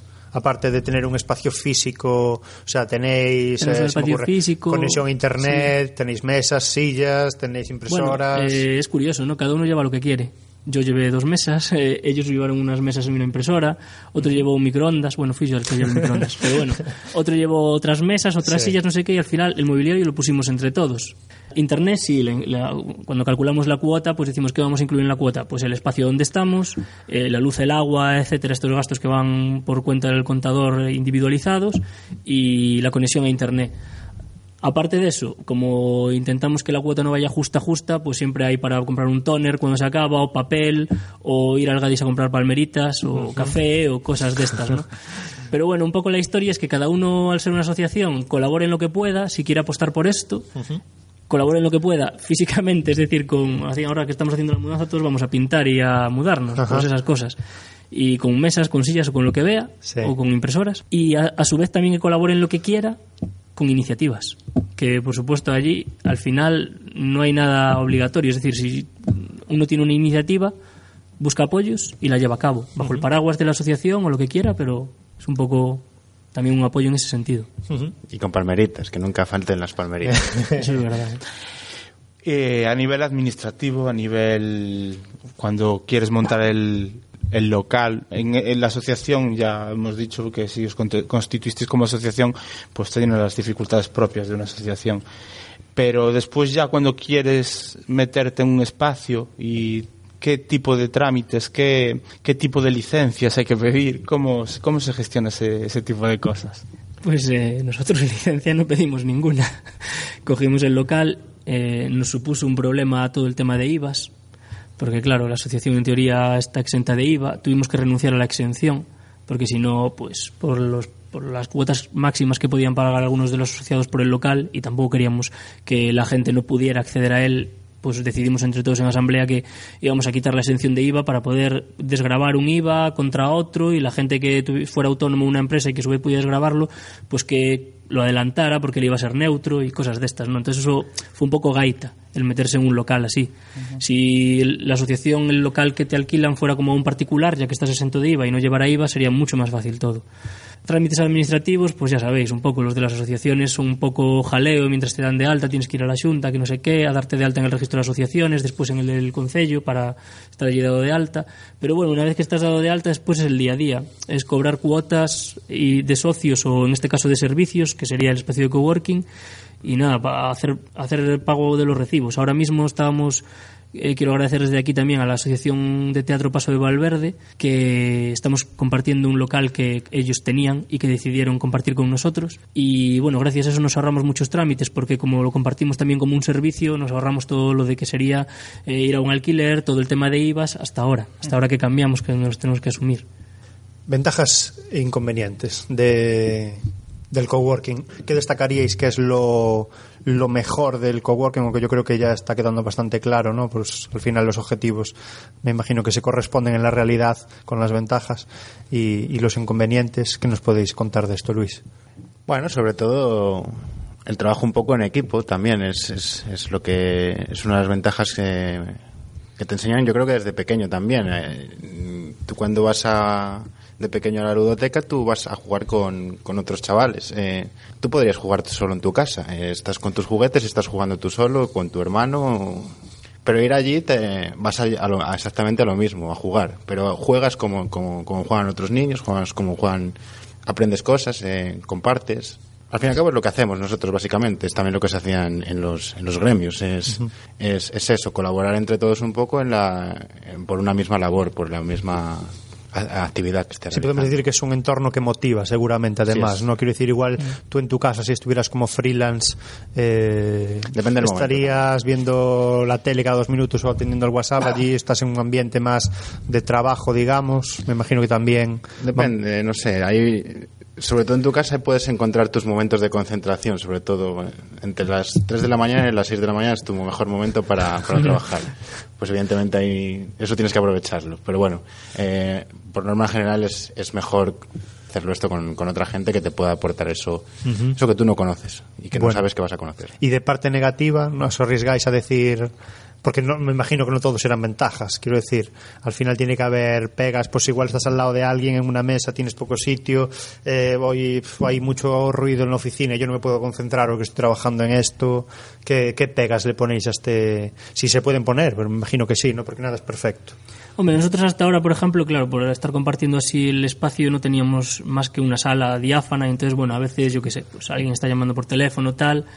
Pero bueno, ahora, por ejemplo, ya vamos a tener salas aparte, en el espacio nuevo, entonces si alguien, pues yo qué sé, tiene que llamar por teléfono, tal, pues es mucho más cómodo. Y, hombre, los inconvenientes que tienes es que si tú eres una empresa algo más grande y quieres apostar por y te, y te gusta esto, pues claro, es difícil entrar en un espacio de coworking siendo una empresa grande, porque eh, tienes un ratio de gente allí que es muy alto comparado con los demás. Entonces igual, pues un inconveniente para una empresa grande es que tiene una barrera de entrada grande, ¿no? A los espacios de coworking. Y por grande igual me refiero a cinco personas. No me estoy refiriendo a 30 ni 40.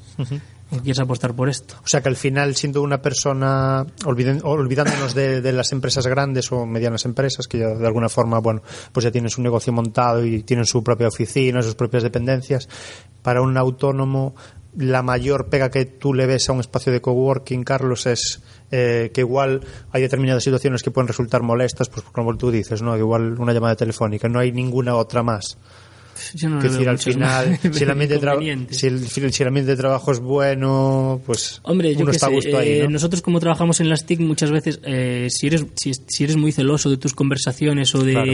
Pues igual sí, yo no creo mucho en el celo, en las ideas y en las conversaciones, entonces yo para mí es positivo, ¿no? Pero, eh, pero igual si eh, tú tienes un proyecto que por lo que sea tu cliente o lo que sea, pues eh, exige cierto nivel de privacidad, pues claro, tienes un inconveniente.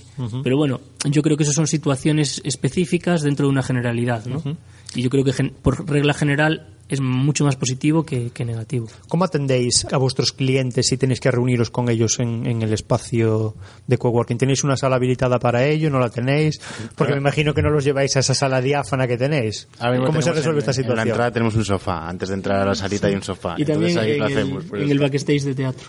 Y el backstage. Ahí les ponéis palmeritas, entiendo, ¿no? Igual yo pongo un café y croissant, pero eh, en el backstage... Bueno, a ver, realmente el desarrollo como freelance, muchas veces los clientes, eh, no hay una barrera tan grande entre tú y el cliente como igual si, si estás hablando entre dos empresas grandes o lo que sea, que hay más burocracia. Entonces, bueno, muchas veces el cliente sabe dónde estás perfectamente. Viene y te tomas un café al lado o si tienes una sala como vamos a tener ahora, pues estás tomándote tranquilamente algo en una sala de reuniones y hablando con él, ¿no? Mientras la gente pues en, en otro espacio está tal. Nosotros ahora estábamos utilizando el backstage de los de teatro con sus eh, tramoyas, sus escenarios, sus gorros, sus disfraces y allí montábamos una sala Eh. en la que ya me tienen dicho que es muy bohemia, que es muy inspiradora, entonces no sé si habrá que hacer algo así en el nuevo espacio, pero bueno, es lo que y, lo- y hacíamos. los clientes que tenéis se sienten bien ahí, quiero decir, porque para alguno puede decir, hombre, a mí me gusta el tema este del coworking y tal, me parece una idea muy buena para arrancar mi negocio y demás, pero claro, eh, tener que estar en las mismas dependencias en las que hay nueve personas más que están trabajando, que cada uno está a su tema, está hablando, uno está por teléfono, el otro está haciendo reunido con otro compañero, está haciendo barullo. Eh, yo llevo a un cliente y lo llevo y, estoy llevándolo a una sala que igual es poco apropiada para atender a un cliente. Entonces, ¿qué, reacción veis por parte de vuestros clientes a la hora de reuniros con ellos allí? ¿Se, llevan una sorpresa positiva, negativa? ¿Les da igual? La verdad no te, no hemos llevado clientes porque no tenemos. Pero bueno, eh, al fin y al cabo eso, tú si tú le entregas eh, lo que él te ha pedido y tu trabajo está bien hecho, eso es lo que, o tienes que, importarle. Quizás no esté pensado para llevar clientes allí, sino más bien para un trabajo de freelance. En, en, este otro, o sea, en el nuevo local ahora que sí que va a haber salas, no hay ningún problema, puedes llevar clientes. En el que teníamos tenía un hándicap y es que no teníamos esas salas. Entonces, claro, tenías que estar allí. Con respecto a las conversaciones, pues bueno, es un poco como cuando trabajas en una empresa grande en la que tú estás en un mismo espacio con un equipo, ¿no? Suceden conversaciones, pero bueno, en el mismo nivel que podrían suceder estando trabajando en una sala en, ahí en La Voz, en Inditex o donde sea. Entonces, yo eso no le veo un inconveniente. Los clientes sí, puede ser. Si el cliente, tu cliente es algo más institucional, es una empresa grande, pues probablemente ya tengas que ir tú a donde está él más que la donde está tú. Y si es, un, y si es una startup, un, bueno, un emprendedor, una empresa pequeña de cuatro o cinco personas, pues probablemente va a estar en un sitio parecido al que estás tú. No va a ser un local de coworking, pero va a ser una oficina pequeña en el que van a estar varias personas con unas salas similares. Entonces tampoco es que le vaya a importar mucho. Y en su caso, que tienen usuarios finales, pues ya no hay cliente también, por ejemplo.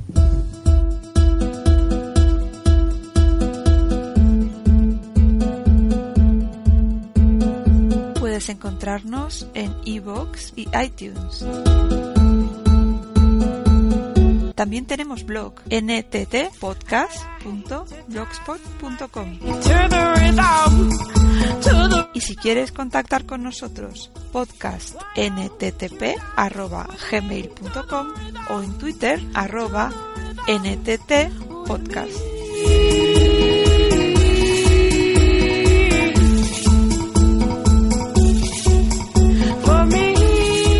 Y estamos hablando, y antes lo apuntamos un poquito, el tema de si el coworking afecta o está más desarrollado, más se puede encontrar más en el ámbito de las nuevas tecnologías. Eh, se puede encontrar en otros ámbitos empresariales, en otros ámbitos no tan 2.0. Hombre, yo creo que sí. Lo que pasa es que las nuevas tecnologías, por la movilidad, eh, facilitan bastante en que tú te puedas ir a un sitio donde lo único que hay es una mesa y te puedas llevar tu trabajo allí.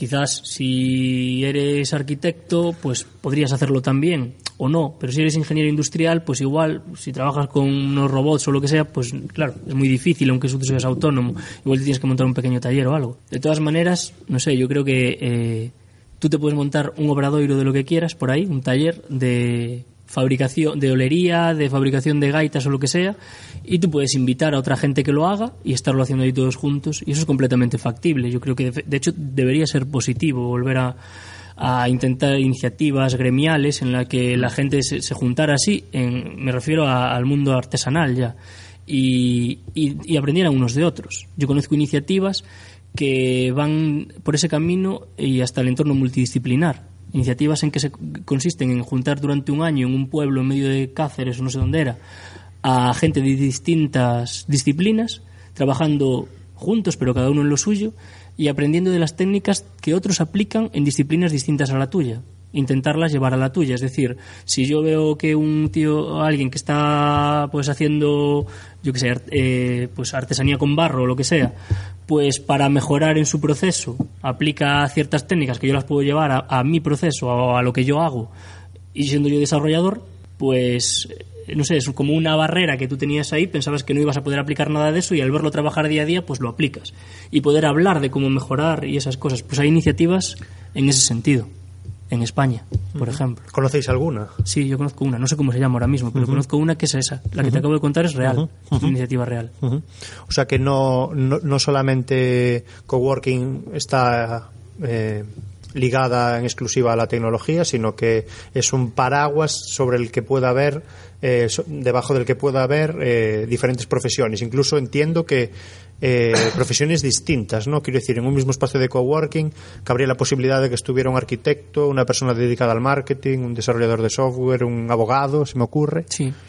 perfectamente. Yo pienso que hay, o sea, nosotros intentamos darle eh, un enfoque basado en las TIC por el hecho de que nos parecía mucho más sencillo intentar colaborar entre todos cuando hay un nexo común.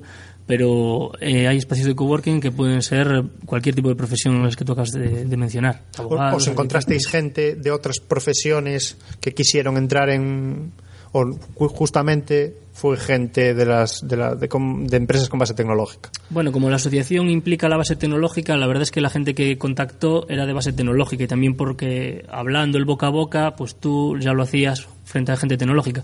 Sé que hay otros espacios de coworking, en este caso iniciativas privadas, en las que pues hay gente que son abogados o que se dedican a, info- a hacer infografías. Bueno, igual tiene algo de tecnología, pero igual es más relacionado con la arquitectura, me refiero, ¿no? Y bueno, profesiones, igual sí, profesiones liberales, pero no tiene que ver con las TIC, sino, pues eso, ya te digo, abogados o gente de administración o gente de este estilo. ¿Y conocéis algún empresario que esté haciendo su modelo de negocio basado en esto, precisamente? En montar eh, instalaciones de coworking. Sí. ¿Conocéis? ¿Conocéis casos? Sí. Sí. O sea, quiero decir, esto está funcionando hoy en día y quizás no tan eh, introducido en el tema de la colaboración, sino que al final yo soy un promotor, tengo estas instalaciones y alquilo nichos de oficinas a, a quien quiera venir aquí, ¿no? Quiero Sí, decir, eso hoy está ahí- funcionando incluso en España, no entiendo. Sí, sí, hay gente que se dedica, pues eso, tiene el local, lo prepara, lo monta para hacer coworking ahí y, y adelante. Ahí el problema que hay es si no se es muy selectivo con, la, con los perfiles, eh, si el nexo, el nexo de que la- del que hablábamos, que nosotros es nuestro nexo, nuestro nexo son es el, el- las TIC, eh, si el nexo es demasiado débil se, se pierde un poco, se, se debilita también esa comunicación, esa intercomunicación entre, entre los integrantes. Entonces pierdes esa ventaja. Pero bueno, sí, sí que hay gente que, que se dedica. De hecho, es- es- está funcionando ya en toda España, eh, bueno, y en muchos otros sitios de. Ahorrar costes en el- lo que sería un alquiler de una oficina, ¿no? Sí. Podríamos decir puramente, ya sin... Oficina low cost. Y eso sí que lo deberíamos desligar de lo que es el coworking en sí, ¿no? Bueno, a ver, Entendéis normalmente la gente que, que crea un espacio como, como un negocio intenta dinamizarlo de alguna manera, es decir, eh, justamente para eh, darle importancia a la parte de coworking en sí. Al final, si la gente que lo está dinamizando es buena, pues al final en el espacio de coworking también surgen talleres y surgen colaboraciones.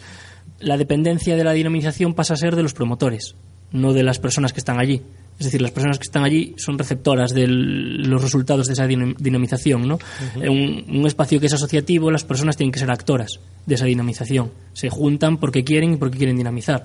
Yo qué sé, a- yo ahora pues estoy interesado en organizar ciertos eventos educativos para chavales eh, relacionados con programación y robótica y pues la gente del espacio me puede apoyar y los podemos organizar desde dentro. No es que yo vaya a ser un- el dinamizador porque me encuentre que aquello es mi negocio y tengo que hacerlo.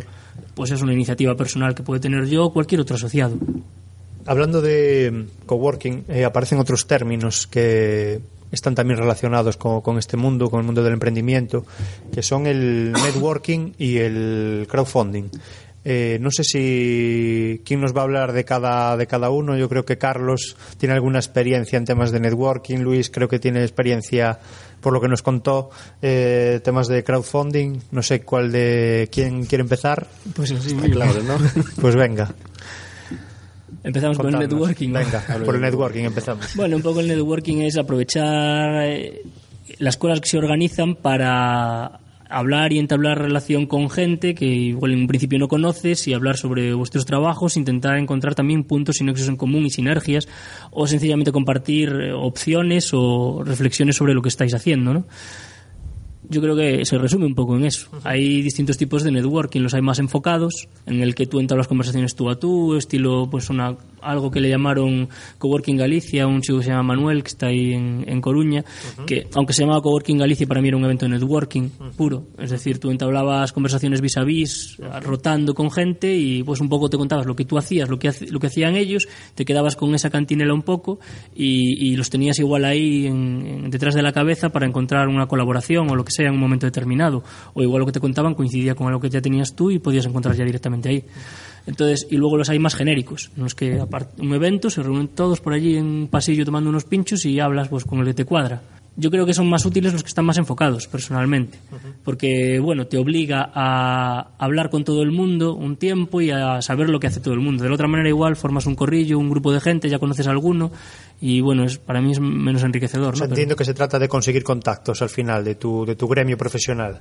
Yo creo que sí. Bueno, Vale, o- iría por igual lo trasciende, porque eh, al final todo es transversal muchas veces, ¿no? Pero, pero sí. Y lo que sí que parece también es que está la idea del coworking totalmente ligada al término de networking, aunque tú lo quieras eh, poner, eh, alejarlo y decir que bueno son eventos concretos que se realizan para establecer contactos entre profesionales, sí que al final en el- lo que es el coworking existe eso dentro del espacio de coworking. Existe networking también. Sí, claro, tiene que existir, porque al final estás trabajando con los de al lado y los tienes que aguantar y hablar con ellos y tal. Pero bueno, yo creo que el networking lo puedes aplicar, pero la palabra en sí lo aplica la gente sobre todo a, cosas puntuales. Voy a hacer networking, o sea, o hay un evento de networking en, y lo aplican más bien ¿no? a, ese, a ese momento puntual, aunque networking haces toda la vida. Lo haces con tu familia, con tus amigos, con la gente que te acaban de presentar, ¿no? Un poco. Pero bueno, yo creo que el término en sí acuñado así es lo orientan sobre todo a ese tipo de cosas puntuales donde pues intercambias en ese momento, ¿no? Luis, háblanos del crowdfunding. Del crowdfunding, ¿qué te puedo contar? Bueno, eh, nosotros hacemos una plataforma de crowdfunding. Doafan, nosotros es simplemente el crowdfunding es eso, es, es recaudar dinero para llevar a cabo proyectos y con pequeñas aportaciones que, que pueda hacer la gente hacia el proyecto que les, que les seduzca, pues ese proyecto se consigue llevar a cabo que de otra manera no se hubiese, no se hubiese llevado a cabo. Tú al haber eh, aportado eh, lo que tienes es un, es un feedback, es un, es un retorno, es, es algo, es, es algo que te haga sentirte parte o, o participante o colaborador o como sea de, de ese proyecto. Conocemos muchas plataformas de crowdfunding hoy en día, no, sé, no soy capaz ni de contarlas. De hecho, no soy capaz ni de contar las que hay en España ahora mismo y, y me he estudiado ya unas cuantas.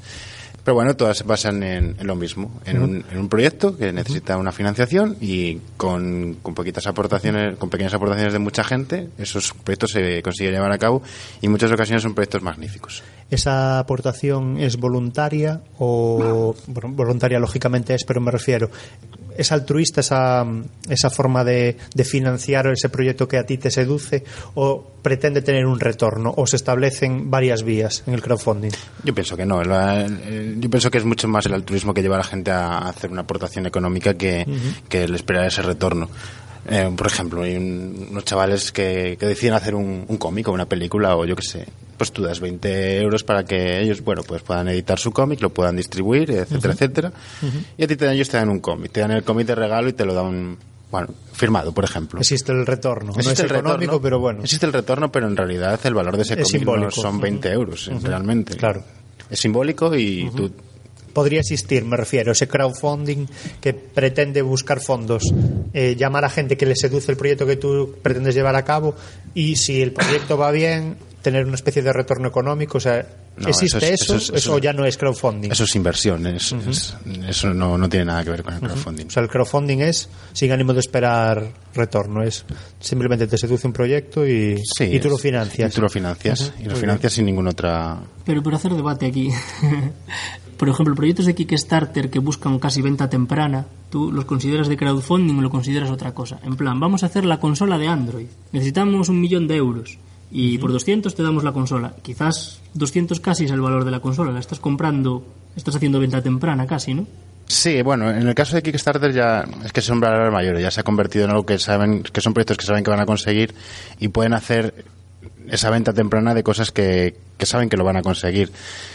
Pero por lo general es por el, el resto de las plataformas no, no existe ese, esa- ese, Sí, ese ánimo. ese, ese ánimo de- de, de- bueno, no ese, no ese ánimo, sino ese, ¿cómo le diría? Esa seguridad de que vas a conseguir lo que, lo que estás buscando, entonces nadie, nadie te asegura esa compra. Es que hoy parece que están bastante relacionados ¿no? los, los términos de crowdfunding inversión eh, temprana porque ya que al hilo de lo que comenta Carlos, por ejemplo, también hoy hay un sistema operativo que es Ubuntu, que está buscando dinero, seguro que Carlos lo conoce, para financiar lo que es un móvil, ordenador y demás, están pidiendo dinero y creo que pretenden dar un retorno a la gente que, invierta. Pues igual lo que tú dices del tema del cómic, Luis, pues ellos, por ejemplo, igual, si eso sale adelante, te van a regalar un aparato que ellos pretenden construir y demás. Entonces, a ese hilo iba yo, ¿no? ¿Eso es crowdfunding? ¿No lo es? O sea... Es que depende de Teo de la magnitud que tenga, o sea, de la capacidad de previsión de, de conseguir el proyecto que tengan esas plataformas. Kickstarter, por ejemplo, ya tiene una- unas previsiones de lo que van a, de lo que pueden conseguir eh, bastante acertadas. Nosotros, por ejemplo, no tenemos esas previsiones. No, no sabemos si algo lo vamos a conseguir o no lo vamos a conseguir. Berkami, eh, otras tantas más, más, más modestas no tienen esa previsión, pero Kickstarter sí tiene esa previsión. Entonces ellos sí que pueden permitirse el, el hacer esa inversión temprana para otros. ¿Hay algún estudio hecho con respecto a todas las los proyectos y cada vez que un- alguien quiere lanzar ese proyecto para decir pues yo quiero recaudar dinero pues para una película o para hacer un vídeo musical o hay alguna estadística que eso que tengáis medida cuántas salen adelante, cuántas se quedan por el camino. Supongo que no todas recaudarán lo que lo que querrían. Eh, en principio siempre se parte de querer recaudar un mínimo y después todo lo que cómo funciona exactamente Bueno, en- en ese aspecto. El- yo quiero más el mecanismo de cómo funciona, es decir, tú pides un mínimo, hace falta X dinero para ese proyecto. Todo lo que sobra de ese dinero, ¿qué se hace con él? Estas cosas. ¿Cómo, cómo Bueno, ahí, ahí está la, la, mayoría de los modelos de negocio de estas plataformas de crowdfunding es, mm, gira en lo, en lo que estás comentando. En que se consiga el proyecto, en que se consiga ese mínimo, que se consiga el óptimo o que se consiga más de lo óptimo. Muchos de ellos lo que hacen es eh, pasan, sobrepasan el, el dinero que, que necesitan realmente y el- esos, esos son beneficios o se reinvierten en otros proyectos pero quedan beneficios para la propia empresa de crowdfunding. En nuestro caso no es así. En nuestro caso todo va a un fondo común que tenemos que luego se que luego distribuimos. Entonces, en cuanto a los casos de éxito, es un poco opaco en, en mi, en mi opinión. Muchos te ocultan cuáles son sus casos de no éxito eh, o no sabes verlo fácilmente. Entonces, realmente no, no tengo uno, no tengo ese, ese. Me gustaría decirte tanto por ciento de los proyectos se consiguen. No, no lo sé decírtelo. Ya, ya. Bueno, y saliéndonos un poco de esto, nos habláis un poco del día a día en Árticos. ¿Cómo es esa vivencia que ahora estáis teniendo y que si además antes no teníais, pues veníais de, de estar por vuestra cuenta o incluso me imagino que trabajando para empresas como, bueno, pues eh, por cuenta ajena? ¿Cómo es el día a día en Árticos? Bueno, pues yo llego el último normalmente, porque soy el que más lejos vive. Eh, Bueno, pero no hay que fichar, no entiendo. no hay que fichar, entonces no hay ningún problema. Nadie, nadie te mira mal, nadie te echa la bronca por llegar tarde. No suelo ser también el último que se va, suelo ser el que, se- el que cierra la oficina todo cuando, cuando paso ya el día. Entonces, y a partir de ahí, pues nada, eh, llegas, eh, hablas de qué estás haciendo. Pues estoy haciendo esto, lo que te comentaba antes, es- normalmente. ¿Qué estáis haciendo? Estoy haciendo esto, ¿tú qué estás haciendo? Esto otro. No estás todo el día preguntando de qué estás haciendo, qué estás haciendo, lógico, pero, pero bueno, de vez en cuando surge la conversación y surgen, sobre todo, muchos temas banales. Nos- nos- de vez en cuando hacemos nuestros pequeños breaks de conversaciones banales, Ajá. que es lo que más, lo que más me gusta. Claro, pero eh, no cabe la posibilidad de que esos momentos break sean demasiado largos que te impidan Sí, sí. centrarte en tu Pero trabajo. bueno, igual que en el trabajo, ¿no? Igual Quiero decir, trabajo. yo cuando trabajaba por cuenta ajena hace mucho tiempo, había esos momentos de de repente alguien se ponía a hablar sobre no sé qué, lo que te puedes echar a la cara más absurdo, y ahí se generaba una bola en que de repente te encontrabas con media hora que alguien decía, "Chu, va, a ver, espera, eh, que yo sí, tengo... claro. Pero bueno, normalmente allí tenemos una máquina de café que compramos con lo que nos sobraba un poco de las cuotas también, cogiendo una oferta. Y, y bueno, el momento un poco en que alguien se toma un café, no sé qué, pues es donde un poco surge ese tal. Como en el nuevo sitio vamos a tener una especie de office allí con la máquina de café, pues igual surgen más las conversaciones de allí, de la gente que está ahora, claro, al estar todos allí, alguien habla con alguien, aunque sea de cualquier chorrada, y se contagia un poco a todo el mundo, ¿no? Eh, de la otra manera, pues igual se contagia solo los que están tomando el café, descansando en ese momento, con lo cual es un poco más sano, quizás. Que no se contagien así. Claro, es que la diferencia es que si tú trabajas en una empresa, lo normal es que el superior pare esos momentos break, ¿no? Me imagino, ahí Bueno. no, ahí no tenéis ni cada uno es autónomo en su trabajo, sabe la prioridad que tienen sus proyectos, O sea, ¿a ti alguna vez entonces un superior te paró esos momentos break? No, no. Y si lo hubiese parado hubiese sido una risa, pero sido una risa, sí. sí, totalmente. O sea, que al final Pero lo importante día saber no es que haya alguien controlando tu trabajo, sino que tú sepas lo que tengas que hacer en cada Sí. momento. Bueno, pero el día a día es muy descendido, entiendo. No entiendo que, que nada que ver con trabajar en una empresa eh, donde igual quizás sea más rígido, ¿no? Precisamente por eso estás atado a un horario, incluso ni siquiera eh, teniendo tú unas, unas oficinas propias, ¿no? Estás en un ambiente en el que, como decís, hay lugar a colaborar y demás. O sea que el día a día es muy diferente, entiendo, a cualquier otro tipo de empresa o trabajo por cuenta ajena. Es muy, mm, pues no sé cómo decirlo, pero muy ligero, o sea, muy sin, no hay muchas, no hay nadie, o sea, nadie tiene jefe, digámoslo así, con lo cual las cosas suceden porque van sucediendo, ¿no? O sea, hay momentos en que de repente pues miras a tu alrededor y todo el mundo está concentrado durante dos o tres horas y de repente alguien empieza a hablar de un tema y empieza a hablar la gente y estás 20 minutos hablando de, de cualquier chorrada, pues de viste el vídeo de no sé qué que tienen aquí, ah, pues cómo hicieron esto, bueno, cualquier cosa o acaban de sacar tal rollo en no sé dónde o vendieron tal empresa a Google o cosas de estas, ¿no? Entonces, yo creo que las cosas fluyen porque fluyen así. Todo el mundo sabe lo que tiene que hacer un poco también, tiene su trabajo y sabe que hay momentos en los que pues ve que la gente también entra a trapo en la conversación y hay momentos en que la gente está concentrada y ya los ves. Bueno, sobre todo no existe ese estrés que te, que te provoca el jefe. Tú eres consciente de lo que tienes que hacer, tú sabes lo que tienes que hacer y la, la- la exigencia que tienes es la que tú te marcas. Tú te marcas tus límites. De hecho, ponemos los pomodoros a funcionar y, y adelante. 20 minutos de trabajo, pues 20 minutos de trabajo. 5 minutos de descanso, pues 5 minutos de descanso. Esas son las exigencias que te vas dando. Veo que es imprescindible llevarse bien con la gente que tienes al lado. Quiero decir, al final haces piña en ese grupo, porque si no, entiendo que es muy. Si uno es, vamos a poner un ejemplo, es maniático del silencio o. Entonces ya no está en un espacio de no, está, no, no tiene lugar, entiendo, ¿no? Quizás antes hablando de las o es muy desventajas, pues igual si disciplinado. eres maniático del silencio sí que pues allí encuentras algo que a ti no te va a servir. Claro. Porque, bueno, al final la gente habla. También si eres muy maniático de silencio, tienes que buscarte mucho la empresa a la que vas.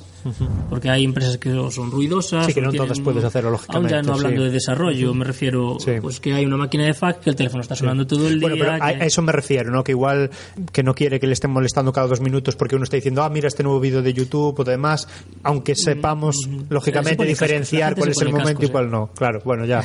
Pero bueno, decir, quiero decir si tú que... estás concentrado y ves que están hablando, yo por ejemplo me pongo unos cascos. Bueno, digo, pues subo aquí y tal, a mi Sí, bola. me aíslo del mundo. Sí, un poco. Ajá. Yo soy bastante autista también. en- Siempre estoy con los cascos. Bueno, pero al final la conclusión es que eso hay que llevarse bien con la gente, tienes que estar abierto a consentir igual ciertas cosas que igual en otro ámbito laboral no consentirías. Me imagino que tienes que tener una actitud más, Más eh, abierta. sí, Puede más, ser. más- menos rigurosa, vamos a decir, ¿no? Seguramente. Y, a- y en contraposición ganas todo lo que decís, lo que lleváis diciendo en todo este en todo este podcast, ¿no? Y si nos movemos en el terreno de la anécdota, ¿tenéis alguna por aquí que contar de, de Árticos o, o del día a día en el coworking? Las de Luis y el idioma son curiosas. O sea, que Bueno, fue- un día se lesionó eh, jugando al fútbol, ¿no fue así? Que te lesionaste te fuiste, y te fuiste a los vestuarios ahí porque tenías una contractura, no sé qué. Ah, sí, sí, Y sí. te duchaste y volviste a salir. Sí, eso. ¿Y, ¿y dónde fuiste? No, joder, que me dio una contractura y tal. Hostia, y luego, luego me duché. Bueno. Es que es una. A mí me lleva el alma. sí, sí, es lógico. Es lógico, pero... Era el primer año que estaba aquí en, en Galicia y no entendía la expresión de y luego. Entonces dice, ¿y luego? Y dice, Y luego. pues me fui a duchar. Muy bien. Oye, ¿qué consejos, eh, ¿qué consejos le daríais a la gente que, que, no- que nos escucha y que dice, oye, esto me encanta, quiero montar, quiero montar algo así en mi pueblo, en mi ciudad?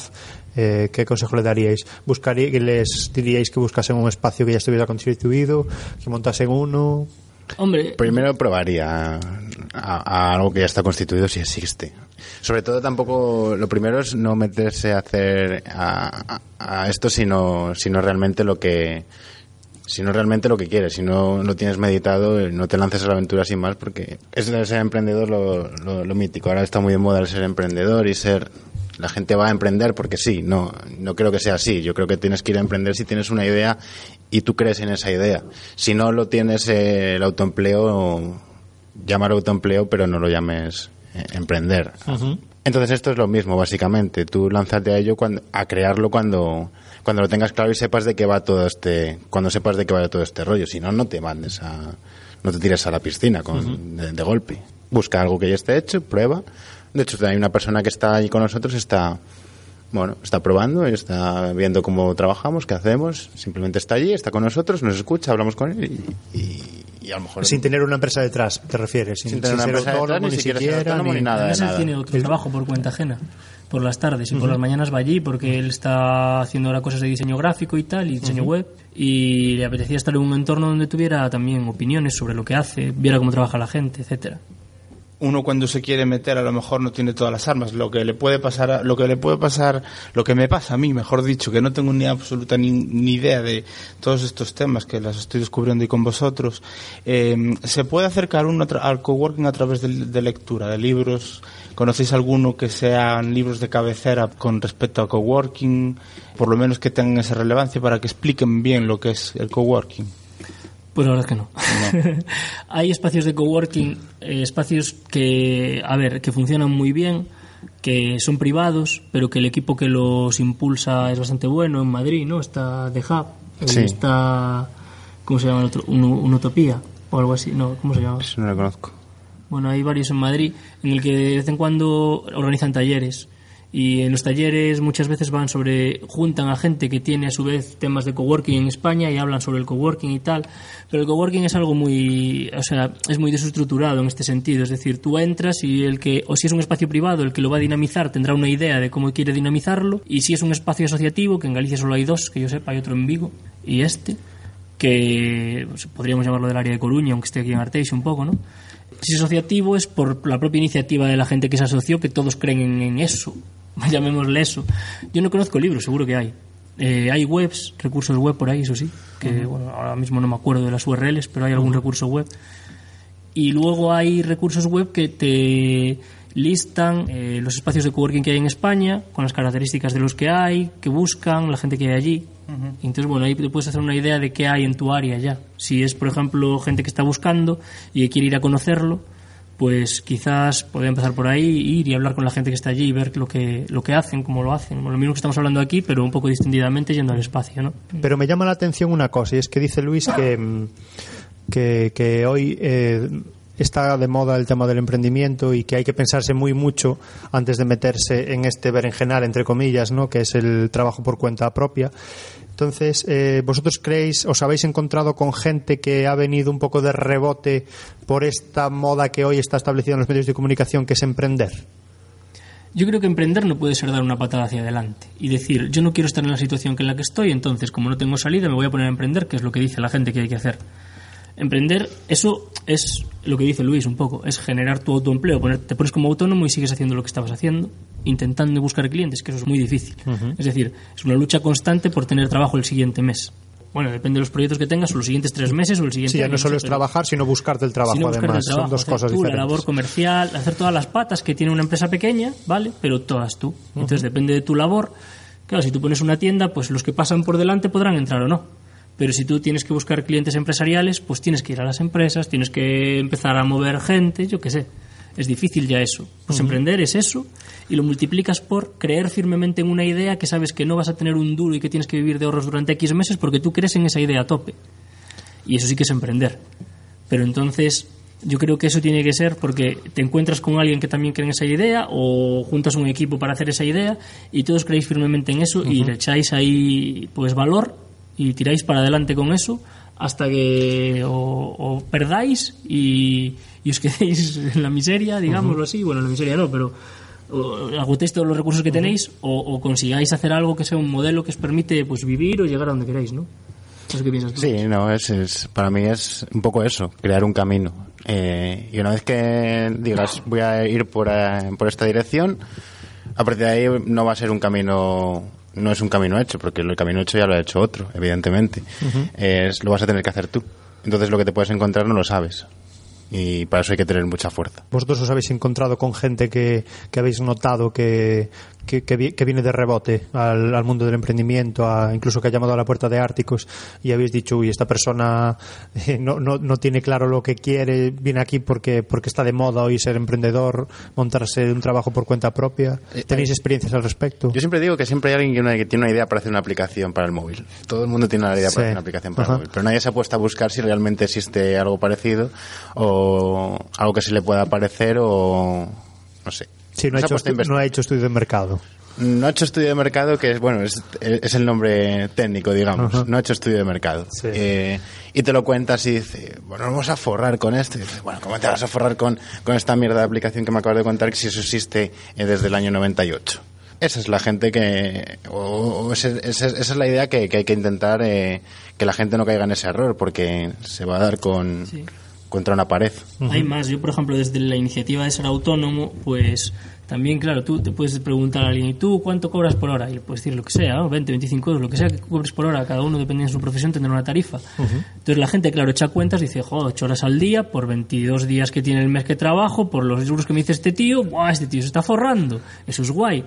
Que luego al final, cuando estás en realidad, te encuentras con que la mitad del tiempo no trabajas porque no tienes proyectos, la- el esfuerzo comercial y administrativo que tienes que hacer no lo cobras, tienes que pagar autónomos, tienes que pagar no sé cuántas mil historias, la asesoría y tal, y al final, pues vienes, a ver, si te va bien, pues claro, cobrarás como cobras en una, en trabajando por cuenta ajena en un puesto, pues igual que esté algo bien pagado y tal. Pero bueno, también quiero decir muchas veces la gente, pues si piensas que por ser autónomo vas a cobrar más porque la tarifa va a ser toda para ti, pues tiene unas consecuencias luego al final ser autónomo también. Entonces, tienes que currártelo igual que trabajando por cuenta ajena, tienes que intentar ser bueno en tu trabajo, convencer a los clientes, bueno, todo eso. Entonces tampoco es sencillamente hacer multiplicaciones para decidir ponerte por cuenta ajena, es creer que tú puedes hacerlo mejor estando solo o colaborando con otros autónomos, que no estando o tu trabajo va a ser mejor que no estando trabajando para, ¿no? Para otros. A ver a qué cliente le, le cobras las reuniones de preventa. A, a ese. No sé Eh, dónde está. Entraríamos en el espinoso campo de, de vivir, ¿no? El día a día. Hazme un presupuesto. En el mundo de, de- de- de los autónomos. Pues sí. Bueno, muy bien. ¿Qué te parece, Fidel, si empezamos con nuestra ronda de preguntas rápidas? Yo creo que a la primera ya casi e- has respondido. e improvistas. Sí, seguramente, pero bueno, vamos a hacérsela si te parece, ¿no? Empieza. Sí. Eh, bueno, ronda de preguntas, eh, pregunta rápida, respuesta corta y, por favor, sinceridad y espontaneidad. ¿A misma retribución, a mismo sueldo, trabajo por cuenta propia o ajena? Carlos, Propia. Propia. también, propia, convencidos. Sí. Muy bien. ¿Qué es un emprendedor y qué no es un emprendedor? Pues un emprendedor es, eh, es alguien con una idea que creen firmemente en ella y no le importa el resto. ¿Y qué no es? Y que no es un emprendedor alguien que, que no tiene esa idea. Claro. Muy bien, Carlos. Pues, un pues que va un poco por ahí también. Un emprendedor es alguien que eh, tiene, o sea, quiere hacer algo realmente y lo hace. Suponga el esfuerzo que suponga. Puede ser una idea existente o no, pero lo quiere hacer y lo hace. Y arriesga. Y alguien que no es un emprendedor, pues o no lo hace eh, o, o se transforma en algo que es autoempleo, más bien, que es hacer una labor que no tiene nada que ver con eso, de arriesgarse, ¿no? ¿Y un emprendedor conocido, reconocido, que admiráis? De alguien que pueda identificar todo el mundo, que haya salido con esa idea y que haya triunfado. Si podemos decir triunfado con mayúsculas. Yo Bueno, tengo sea eh, especial aprecio a la gente de 24 Simples. Es- ¿Nos explicas cuál es? Yo Y no- yo lo de 37 signals. 24 Aclaración. Simples es una plataforma online para, de, bueno, para leer eh, en tu iPad o en tu, en tu móvil libros. eh, un modelo, free- un modelo de, de publicidad tipo Spotify para, Al para leer. equipo en concreto. ¿Y tú, Carlos, un emprendedor al que admiras o modelo de A mí me emprendedor? gusta la empresa, esos son americanos, pero ¿qué le voy a hacer? Se llama 37 Signals, en que, eh, 37 señales, vamos, ¿no? En que en un momento determinado apostaron por hacer Ruby, eh, un lenguaje de programación y un framework Ruby on Rails, Sí. Dejando bastante de lado sus clientes, su tal, y apostaron por eso. Aunque a nivel aquí Galicia me gusta mucho la iniciativa de Igalia. Y Galia como empresa que pasa mucho de las modas y de los clientes tradicionales aquí en Galicia sobre todo, se orienta al mercado extranjero, apuestan por código, por hacer cosas de código libre aunque no les den un duro, sencillamente por posicionarse. Los ves en los, en los títulos de crédito del Kindle, allí de terceros, Ajá. cosas así, me, pare- me gusta mucho. Vale, habéis contestado a la segunda pregunta, eh, que era eh, qué modelo de empresa admiráis. Entonces, ahora sí que os pediría eh, un nombre, eh, un nombre de un empresario o emprendedor que, que admiréis. ¿A quién os gustaría pareceros o, o quién admiráis? Suenan los grillos. A Luis de Dudafont. vale, Carlos dice que a Luis de Duafón. Bien. Luis. Eh, Diego Mariño. Diego De- Mariño, ¿qué es? De, Da- de, de, Dax- ay, de Daxboar. Daxboar. Muy bien. Es que admiro sobre todo a desarrolladores, más que a Bueno, empresarios. pues siéntete libre de decir Ken uno. Beck, por ejemplo. Ken Ken Beck. Beck. Muy bien. Pues hasta aquí eh, damos por concluido el, el podcast de, hoy. Eh, muchísimas gracias por estar aquí, Luis. Muchísimas gracias por estar aquí, Carlos. Ha sido un placer teneros y escucharos y que nos hayáis contado. Creo que la idea queda muy clara de lo que es el coworking, de lo que es la actitud emprendedora. Y, y nada, emplazaros a que, a que a otro a que en otro podcast estéis por aquí con nosotros.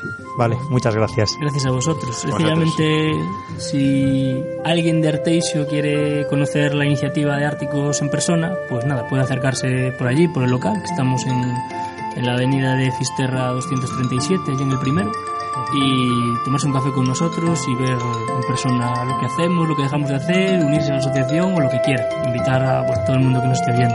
Y en Twitter, arroba árticos-s. Sí, Muy bien. arroba Árticos en el Pondremos papel, también los pondremos los métodos de contacto con vosotros. Muy bien, pues nada, muchas gracias. Muchas gracias a vosotros.